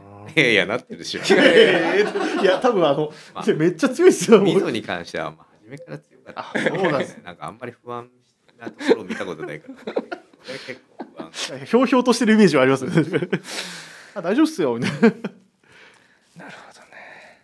まあ今後のね、まあリボーンですけど、はい。まあ生まれ変わるという表現ではないかもしれませんが、ね今後長さんにこうご期待。はいはい。というところでですねありがと。うございます、はい、ありがとうございます。だいぶ込めさせていただいてますはい。はいさて冒頭からいろいろお話をさせていただいてます、ついにトークテーマ続いてのトークテーマです、What is unlikely? シングスです、まあ、本当にアンライクリーシングスとはっていうところなんですけれども、はい。まあ、今回あのさっきからですね何度も、はい。まあ、本冊子、えーはなんか出版だとか言う言われてましたけど、まあ、実際ですね今回あの、えー2月の10あれ？いつだったかな？えっ、とですね正式なところがあまあ、I am Beams っていうところでですね、はい。Beams の、まあ、パーソナルブックシリーズっていうのであのちょっと一人のスタッフに、えー焦点を当てた冊子を今回は、えーこのシリーズでは3冊はい。出ている中で、まあ、中田さんも出版されている。ありがとうございます。っていうところのタイトルがこの「 Unlikely Things」はい。っていうところなんですけども、まあ、もちろんあのこの本めくればもうすぐ最初にですねこの Unlikely「Unlikely とは?」っていうところにもあの書かれてはあのご説明もいただいているんですけど改めて中田さんからその「 Unlikely とは?」みたいなところをちょっと軽くご説明いただいてもよろしいでしょうか？はいえっとあの Unlikely Things って、まあ、 Unlikely Unlikely ってえっと直訳するとするとありえないか、うん。しそうにないと。か、うん。なんかそういったところの文章が、まあ、単語なんですけど、えっとまあ、自分がこうビームスでいろいろん。えっと学ばせていただいたこととあとまあ自分がこう生まれながら勝手に形成されてった人格みたいなところをその、ね、あの紐解いていった時にやっぱ自分はこう天の弱な部分であったりとかはいょっと人とあの同じ道を進みながらもうんちょっと,、ちょっとなんか人と違う道幅は一緒の道を歩いていてもちょっと端っこから反対側の道を見ながら歩くみたいなちょっと癖があって、うん。まあそういったものをなんかあのいつの間にか自分が身の回りにあの、まあえー、と集まってきたものっていうのを改めてこう、ね、紐解いていくとなんかものがいっぱい集まってきてて、じゃあ自分の性格ってやっぱこういうとこなんだなって、うん。ありそうでないっていうの風に勝手に自分は解釈してありそうでないものとかことみたいなところをなんか集めた本にできたらいいなっていうだから見た目ははい。あの本当にああよく見たものことあるものだなっていうふうにパッと見写真は思うんですけどその中のストーリーにちょっとしたなんか天の弱な視点があったりとかっていうところがなんか自分のパーソナリティにすごい紐づいてるんじゃないかなと思ってそれをちょっと会社の方にプレゼンをさせてもらって、まあ、あの本を作っていただいたっていう感じかな。なるほど。ミーハーだから結構ミーハーだからこそ本当だったらその流行ったものを流行ったままに受け入れるっていうのがやっぱりミーハーなような気がするんだけど、うん。それをなんかちょっと違って、うん。僕はあなたと同じものを買ってます、うん。だけど僕はあなたとこういう視点でうん。買ってるんですよって自己満の 思いがなんかあっても面白いんじゃないかななんていうふうに思ってるかな。そういうところで一番なすごい今パッと開いて分かりやすいところページで言うと25ページのパーソナルエフェクツバック。あこの話ちょうど実は僕もしたかった話だったんですよね。この話はやっぱりこれってすごい、ね、一時期はい。すごいねトレンドというか、はい。まあみんながねコーチとしても流行ってた。まあこれ僕も本当に結構前からうんうん。別にそういう早い早くないみたいなことを話す話じゃない。けど、なんかずっと使ってて。でもこれには自分の中で勝手な理由があってもうデッドストックしか買わないっていううん物語があって、まあ自分の中でやっぱり戦争っていうところに関してはやっぱり自分はやっぱ77年生まれてうん。やっぱりやっぱりこうピースなやっぱビームス選んだのもやっぱピースっていうところ。平和っていうところをやっぱすごい大事にしてる会社だから、まあそういったところを、えっと、にすごく紐づいてるんだけど、うん。まあパーソナルエフェクトバックって言ってみたら遺品袋、うんあの戦争で亡くなった方が、あののうん。その遺品を入れて遺族にお渡しするみたいな、だから使われてるイコールまあ亡くなったっていう悲しい現実がある、そうですね。うん。それを逆にデッドストックってことはその作った分よりも亡くなる人の方が少なかった。はい。うんっていうことっはい。てすごくピースだそうですね。でだからなんかデッドストックのこういうものを探すとなんかすごく自分の中でピースな。うん。思いがあってなんかそういうはい。考えなんか一つのものが生まれたあ出た時ごいこう後ろの物語をすごい想像するのがすごい好き。ですうんうん。なんかそういったものがなんかこういう考え方のうん変換っていうのも面白いよっていうのをなんかなんかアピールしたくなってしまったのかなうんうん。なんかそういう本を作りたいっていうのがあって作らせてもらったっていう、まあすいません。長く。いえいえ。ありがとうございます本当にこれ偶然なんですけど本当にこの話をしたかったんですよ僕。このこれ読んでる時にあのまあこれあの僕帰省するタイミングでずっと読んでたんですけど新幹線の中で。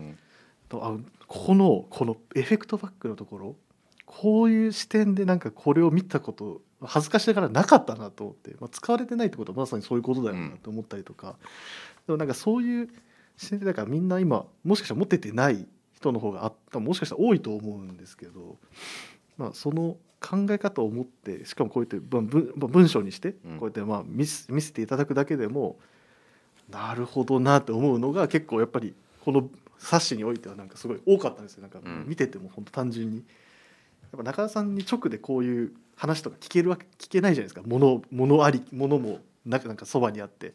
なんかそういうなんか会話をしてるような感じになるというか。僕こういう理由でなんか今話した通り買ったんだよねとかこれがいいと思って選んでんだよねみたいな。こういうなんか中田さんと会話する感覚でうん。この本は見れるなっていうのはすごいまず第一印象として感想としてはあるっていう感じですね僕は。うんうん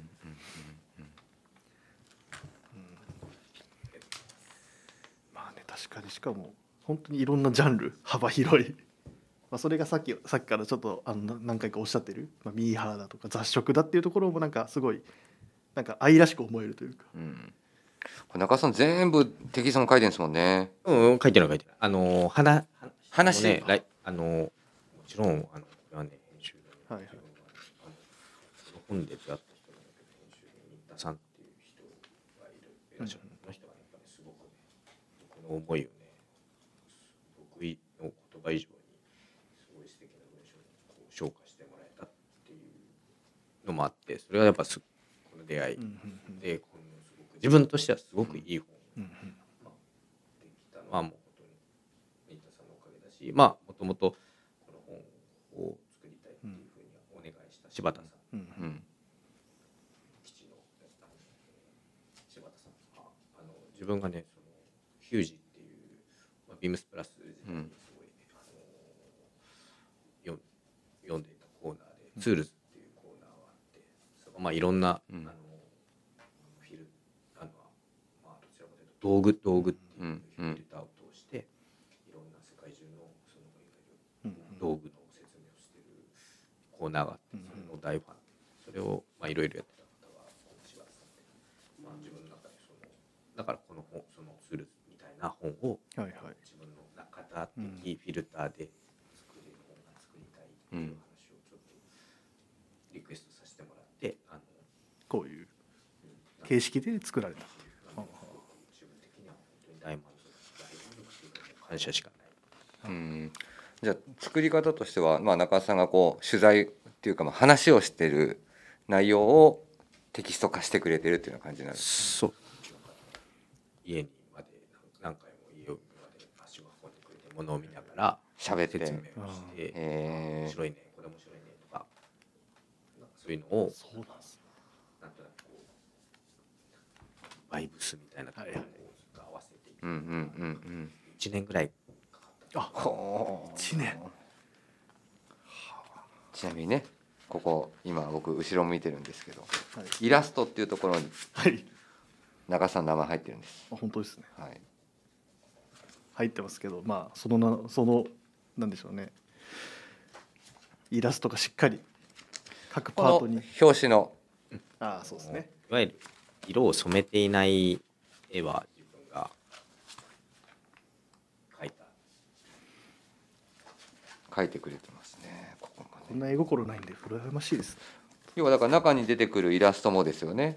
うん、そうね。あのちょっと人物のあの自分のブレザーにうん。まつわる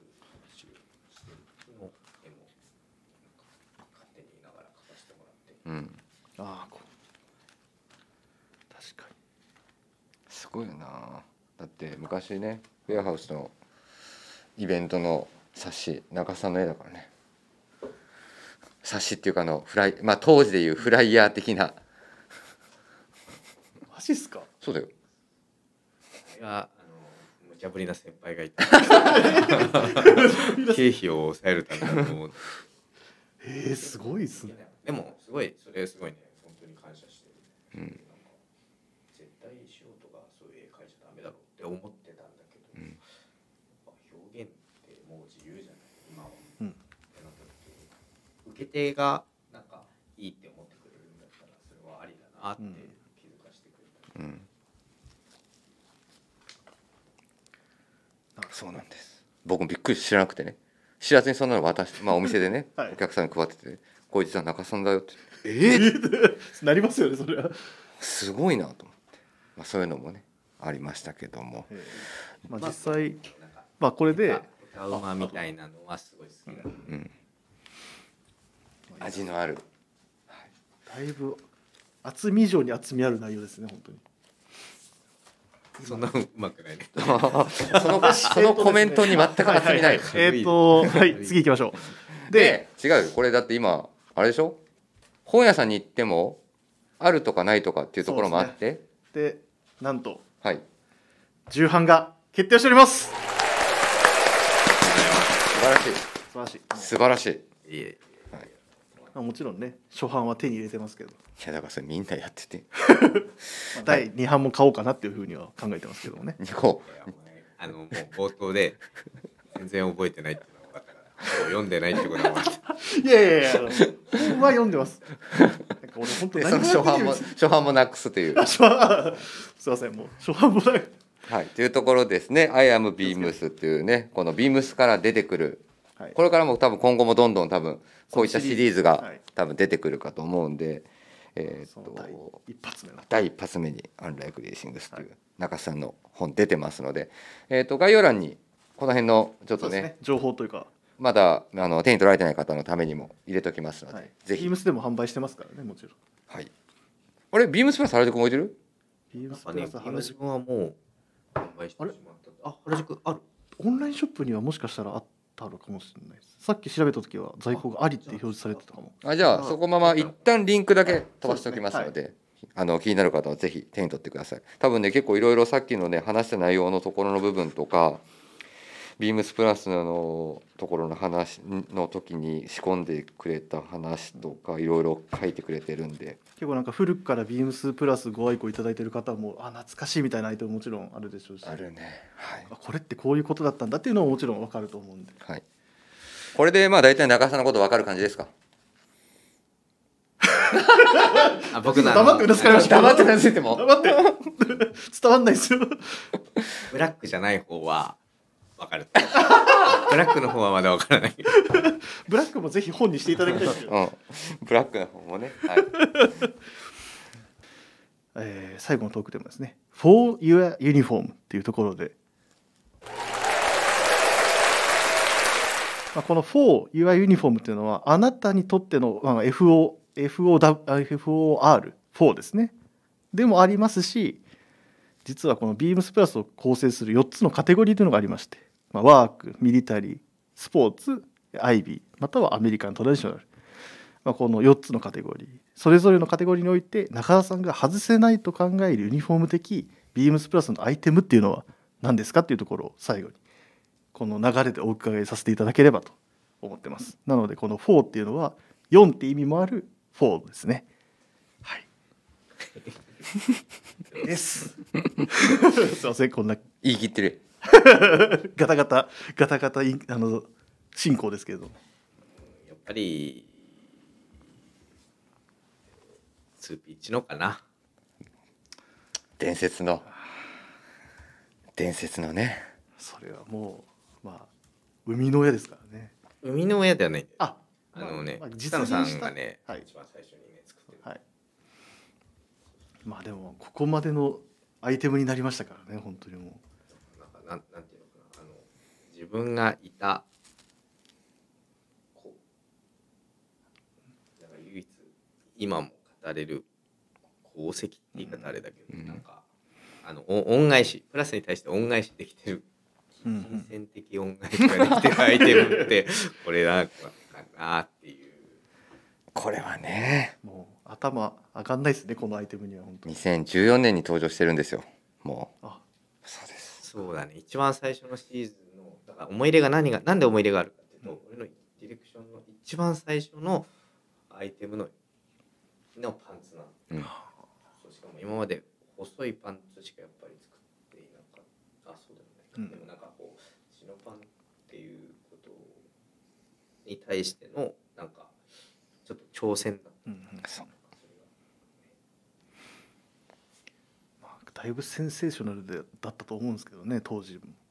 だってみんな履いてましたもんね。履いたこれ。でその時にセンセーショナルなアイテムもう一個あったよ俺は覚えてる。俺は好きだったから。2014年。そうその時に。2P のともう一個一緒に出てくるセンセーショナルなアイテムがあるのこの 2P のって俺もねなんとなくわかる。それがでも合ってるかどうかはちょっとわかんない。まだ俺もういもう一個ある。マジですか？俺の中でももう一個。あでもこれ多分違うかもしれないな。あ俺も違うかもしれない。2P 知能はあくまでも言ってもまあベーシックなベーシックなアイテムからのいわゆるはい。ビームスプラス流はい。吐き出しなのね、はい。でもう一個あるのよ。え？センセーショナルなアイテムが。上着ですか？俺が思ってるのは上着。俺も。羽織ですか？俺の思ってるのは羽織。俺は違うえそのジャンルって僕が思ってるのはミリタリーなんですけど。違う。あじゃあ違う。俺はじゃああ僕からいきますよ。僕はねもう一個センセーショナルなアイテムがあるんですよ。深 V のねニット。あ覚えてる？あったかも。ちセンょっとセーショナルかどうかわかんない。そう。深いあったかも。そう。もう普通にベーシックで。で何がセンセーショナルかというと中田さんは T シャツに合わせたい。合わせた。はい合わせた。合わせた。いはい。ただビームスプラスの店頭にその合わせる T シャツが売ってないっていうのでそういうセンセーショナルどう着るん？どう着るねんみたいな。これどうやって提案すんねんみたいな。T シャツないのにニットだけ作る。そう。でもスタイルは提案してる。もちろんスタイルは提案してる。でも物がない。そう。で僕すごい好きだったけどね。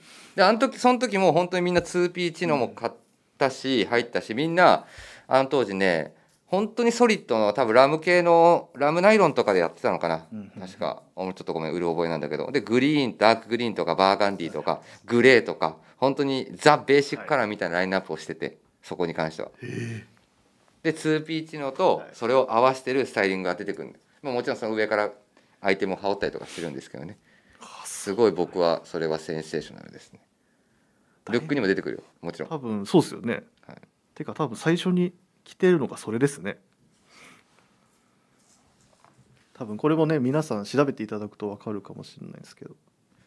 あちょっとよかったら、まあ、見ていただければ。ちなみに中田さんなんですか？俺ねハリスツイードのコートこれもね。ワテックス。これもそうなんですよ。まあ確かに。これも。あれ？ハリーツイートでダッフルとかもやってましたよね。やった一緒。一緒のシーズン。とダウンジャケ一緒のシーズン。ダウンベストとか。一緒のシーズン。ああった。一緒のシーズンです。一緒のシーズン。に、はい、ここここ一緒のシーズンここ一緒のシーズン。すはい。14年のこのフリスコ IB は。はいはいはい。ハリス・スイードのパッチワークコートね。今もやってますもん。そうですね。パッチワークやったのってフリスコ IB の時はなんか俺はなんか一番最初のシーズンでうんハリスツイードのゴアテックスのコートを作った。はい。それがなんかそれがすごい自分の中ではあもちろんパッチワークのコートもすごい思い入れあるうん。し、あのね表紙にも書いてあるうん。思い出はあるんだけどなんかゴアテックスとハリスツイードっていうなんか組み合わせ。見てあに見てないか。いわゆるもう全く両極端。そうですね。両対両対極にあるもはい。のをなんか混ぜるっていうのがなんかアンダイクリーだなパッと見はうん。普通の普通。ありそうでないっていう考え方に結構自分の中で表現としては。ながら代表する。なる134ページです。ぜひ。ほ どそうですね。はいぜひご覧ください。このこあのコメントも含めテキストも含め。そうですね。はい。これは。これはいろいろ本当に先行ってる。いい意味で本当にいろんな伝説を残したコートになりましたので。ね中田さんこれは。思い入れがありますね。まあそうですまあね今それ例えばもう 2P 取ると 2P 値の2ピーチの。あの、まあ、コートもそうですけどなんかそのアメリカントラディショナルとかそういう要素ですけど例えばなんかアークとかミリタリーとかスポーツにおいてなんか中田さんの思うそのユニフォーム的ビームスプラスのユニフォーム的アイテムとかっていうのはなんかありますか？なんかこれでしょみたいな。はいはい。例えばミリタリーだったらこれとか。ワークだったらこれみたいな。わ あ全然全然それってうん結構まあまあ記憶力があんまり持たないからなか。ビームスプラスをなんか志すじゃないけどなんかそのビームスプラスだったらこれだよねみたいな。はい。なんか本当もうあのこの雑誌冊子の冊子の中になくても全然いいんですけど。あえっと実際俺が作ったっていうことじゃなくて純粋にうわめっちゃいいなってことはやっぱお母さんが作ってくれたあのダウンの MA は。はこれはね考えなんか考え考えつかなかった。意外意外って言い方あれだけど、うん。もうもう盲点だったっていうん。確かに。ダウン MA はね。ありましたね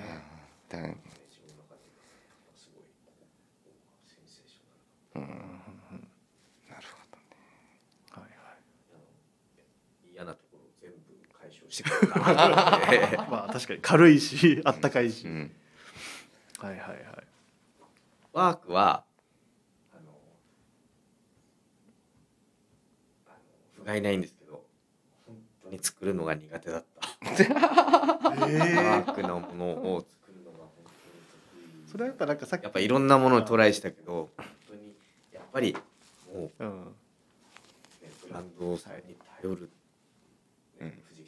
はいはい。うん。やっぱり、ね、本当に頼るうん。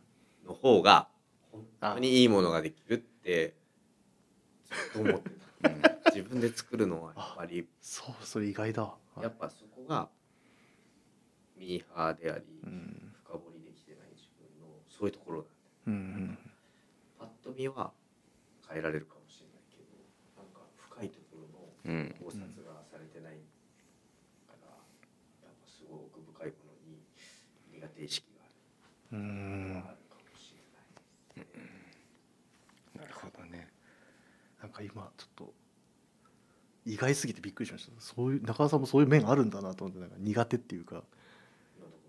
あるんですね。全然だから本当に、ね、藤木さん。うん。うん。一個一個、うん。ディテールを紐解いていくと、やっぱすごい考えられてるな、うん。まあ、それはどのどのカテゴリーにおいてもはいはい。実際は本当にそうなんですけど、うん。でもなんかそれが如実に現れてったという自分のものづくりしてるワークのアイテムははい悔しいけど。なるほど。確かに。だから見返すともしかすると中さんの時のコレクションってワークアイテムみたいなやつはまああるはあるけども逃げてるんだよね デニムにしなかったりとか。なるほど。ワークまあね。へえ。あなるほどね。意外だな。意外本当に意外なるほどって思いました今でも。なるほどね。人間が得て増え、まあ、得意不得意がやっぱあるっていうのは思いますけど。意外。最後にスポーツ？まあこのそれはもう雑誌あのこの冊子の中でも、まあ、ちょっと書かれてますけどなんかスポーツっていうのはなんか例えばもし一個挙げるとすれば何かありますか？まあちょっとそのプラスの年代のところとちょっとリンクできるかやっぱりスポーツの中で一番好きなやっぱアウトドアスポーツ。うん。で、はい。やっぱクラシックアウトドアっていうところは本当に自分大好きなカテゴリーなんでやっぱそこはすごいいろんなことをチャレンジさせてもらえたっていうのは本当にこう自分の中で一番本当に感謝しているところの一つでもある本当にいろんなブランドとうんね、あの取り組みさせてもらえたし、うん。いろんなチャレンジさせてもらえたし本当に種まきいろんな種まきを皆さんが協力してくれたから、本当に財産ですね。だって僕のイメージでやっぱ中洲さんって古着めちゃくちゃ持ってるんですようんうん。だけどやっぱハンティングうん。うんアウトドアうんウェア山ほどオフィスにあったもん。まあこの全冊子あの雑誌冊子でも。そえっとう出てくるから。ページが94ページ、うん、フィッシングガンシューティングアウター。う、ん。とかもう本当にいっぱいあったよ。そう。これを上げてるだけじゃなくてもっとあるってことですよね。あったサミュエルさん。サミュエルさん。今となっては。今となって お株が。突き詰めてる。エクスペディション系をほぼ集めてるじゃない。ですかで本当にハンティングウェアとかねアウトドアウェアありましたねたくさん。でもなんかそういうのがすごいつながって、まあ、この132ページ？うん。のブレザーのその下りの一つで。森のブレザーね。森のブレザー。この発想森のブレザーって発想もすごいなと思いますけど。すごいよね。だってこれも結構みんな着てた色着てた。はい、実はそうっすよね、うん。なんておしゃれなんだと思いましたけど。それ秋冬のやつも作るよなって思うぐらい。コートもやったしね。こともやりましたね、そう懐かしい。まあそういうジャンルのところはやっぱり中田さんとしては外せない、まあそのはい。やっぱりいろんな人に出会えたって。いうのもはい、感謝しかないです。ありがとうございます。はい。はい。はい。というところでね。はい。はい、いろいろちょっとトークテーマつなぎつなぎで やらせていただいてましたが、まあ、そろそろ最後にねお時間ちょっと中さんに、まあ、中さんにとってのビームスみたいなところって何かなとか、まあ、今後のビームスプラスに期待したいところとか。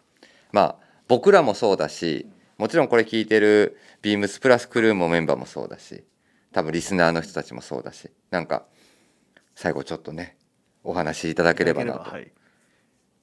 中さんにとってのビームスとは？はい。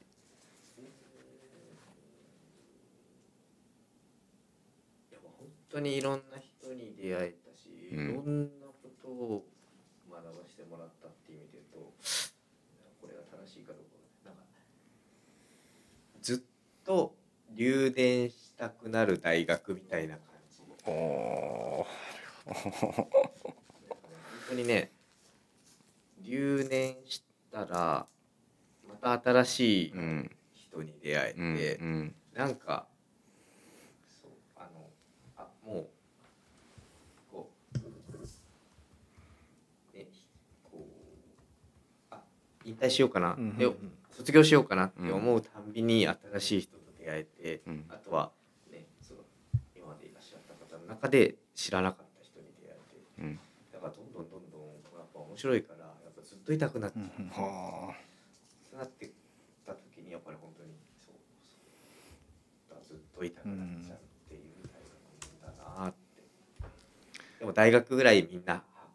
なんか不思議うんっていう、うん。なんか小学校じゃはい。うんうんうん自分の好きを突き詰めてる人たちの集ますりはい。専門職の人がみんなずっといて、はい。それがずっと入れ替わり立ち替わりに入ってくるから、うん。なんかほんとずっとやめやめたくなくなるというか、卒業したくなくなるかな、はい。でなんか今ちょっと考えあんまりこういうの考えてきてなかったから、今のパッとの思いって感じだけもう十分伝わる内容だったかと思います、うん、留年したくなくなる。あ留年したくなる大学、どした。くなる、うん、なるほどね。はい、最後に今後のビームスプラス期待したいこと。いやいやいやもう自分がやってた時以上にもういつも進化してるからもう期待したいことっていうかもういつも期待しかない期待しかないっていうかもういつも楽しいワクワクさせてもらってるかな特にもう溝端に関しては本当にもうハイブリッドだからもうクラシックと新しいことを取り入れる、ね、やり方っていうのはもうピカイチなんでもうかなわないなと思ったから本当引き継いでよかったなと思って。それはもう本当に。謙遜です。よ。ななんかね。いや間違えたか。これですこれも押させてください、いやいやいや。俺の書いてないんで。はい。もう本当になんか自分から言うことなんてうん。全然ない、もう。本当にもうもう日々あの面白いことをやってもらったらなんかいつも本当にワクワククさせてくださいんじゃなくてワクワクさせてもらってます。本当に楽しいなと思います、いやーなんてね。いやありがたい言葉ですね本当に。ありがたいです。ありがとうございます。いやー、まあ、寂しいですけど。そうですね。なのでまあそうやってねちょっとまあ僕も最後ちょっとお話しさせていただきますけど、まあ、正直ね独立のお話をお伺いした時には本当にびっくりしたんだよね。本当にまさしく俺はあの中さんが今言った留年したくなる大学のもうあのトップクラス首席だと思ってたから。まあ本当に。だからずっとビームスにいるんだろうないてくれるんだろうなみたいなところはでもあったんだけど。でもやっぱり結局さっきの話じゃないけど、まあ、いろんな部分でつながっていくことも今後も多分あるだろうしはい。そういった部分では、まあ、ビームス独立うんっていうところでまあね正直うんぶっちゃけ本当に正直なんて言うんだろうな。まああのうん拍手。まあもちろん拍手ですよ。だしでもやっぱもうもう少しまあもう少しね一緒に留年してもらえるとねなんか嬉しい、うん。まあもっと僕らもまあ、ま、楽しませても学べるし楽しそう学べるしみたいなところはすごくやっぱりありましたね。だからまあ今後の本当に中須さんの独立後には僕も本当に期待期待したいという言い方なんかすごくちょっと偉そうな言い方になっちゃいますけど。まあでもなんかワクワクはいワクワクさせてもらえれば。なというふうにはあの思ってますね。はい。まあいろいろ本当に教えてもらったんでね。そうですよね。は水野さんと中田さんの関係だとまたそれは絶対ありえますもんね。い、はい、っていうところですね。まあ今回ねちょっとこういうラジオの場でねちょっとお話しさせていただけたんですけど。ランライクリーで組み合わせはないなと思いますけどね本当に。はい。というところでですね えっとまあすごいお後もよろしかったんで、えっと、こちらを読ませていただきます、えーレターを送るというページからお便りをくれます。ぜひラジオネームとともに話してほしいことや僕僕たちに聞きたいことがあればたくさん送ってください、えーメールでも募集しております。メールアドレスは bp.hosobu.gmail.com えー、ツイッターの公式アカウントもございます。えー、ビームサンダーバープラサンダーバーまたはハッシュタグプラジをつけてつぶやいていただければと思います。はい。はい。中川さん本当にもう長い間。長尺。長尺で本当にもう。ありがとうございました。すいません。いっぱすいまさかのまさかのまさかでもまさかのオールナイトと同じ 同じ時う、間。はい、ド下手進行がこうはいしてしまったっていうところあるんですけど、はい、すいません。お時間いただきありがとうございましありがとうございました。そうありがとうございました。はい。た。はい引き続きね、はい。中さんにさっき言ってもらったように僕らもビームスプラスはい。ワクワクさせていただいてますとはい。言ってもらえるように僕らもね。またはいそうですね。次どっかでお会いした時。また明日から頑張ります。僕も、はい。もう今日から頑張ります。はい。はい。というところで、はい。えっ、とビームスクリエイティブディレクターですね、はい。3月今日が14日？えー、土曜日。よかあえ違います。えっ、とですね。11か。11です、はい。ね。はい。3月11日。はい土曜日でございますので。もうすぐしたら多分独立記念日になるんでしょいつかないつなのかっていうところですけど。はい。というところですが。はい。で引き続きビームスプラスともども中さんよろしくお願いします。よろしくお願いします。ありがとうございました。リスナーの皆さん本当に今日長尺はい。2時間ありがとうございました、すいただいてありました。はいでは、えー、中田さん本当に今までお疲れ様でしたありがとうございました。本当にもうまたあのお会いできた時にもっと成長した姿を見せられるように頑張りますはいありがとうございます。はい、本当にありがとうございましたありがとうございましたよろしくお願いします。ありがとうございました。ありがとうございました。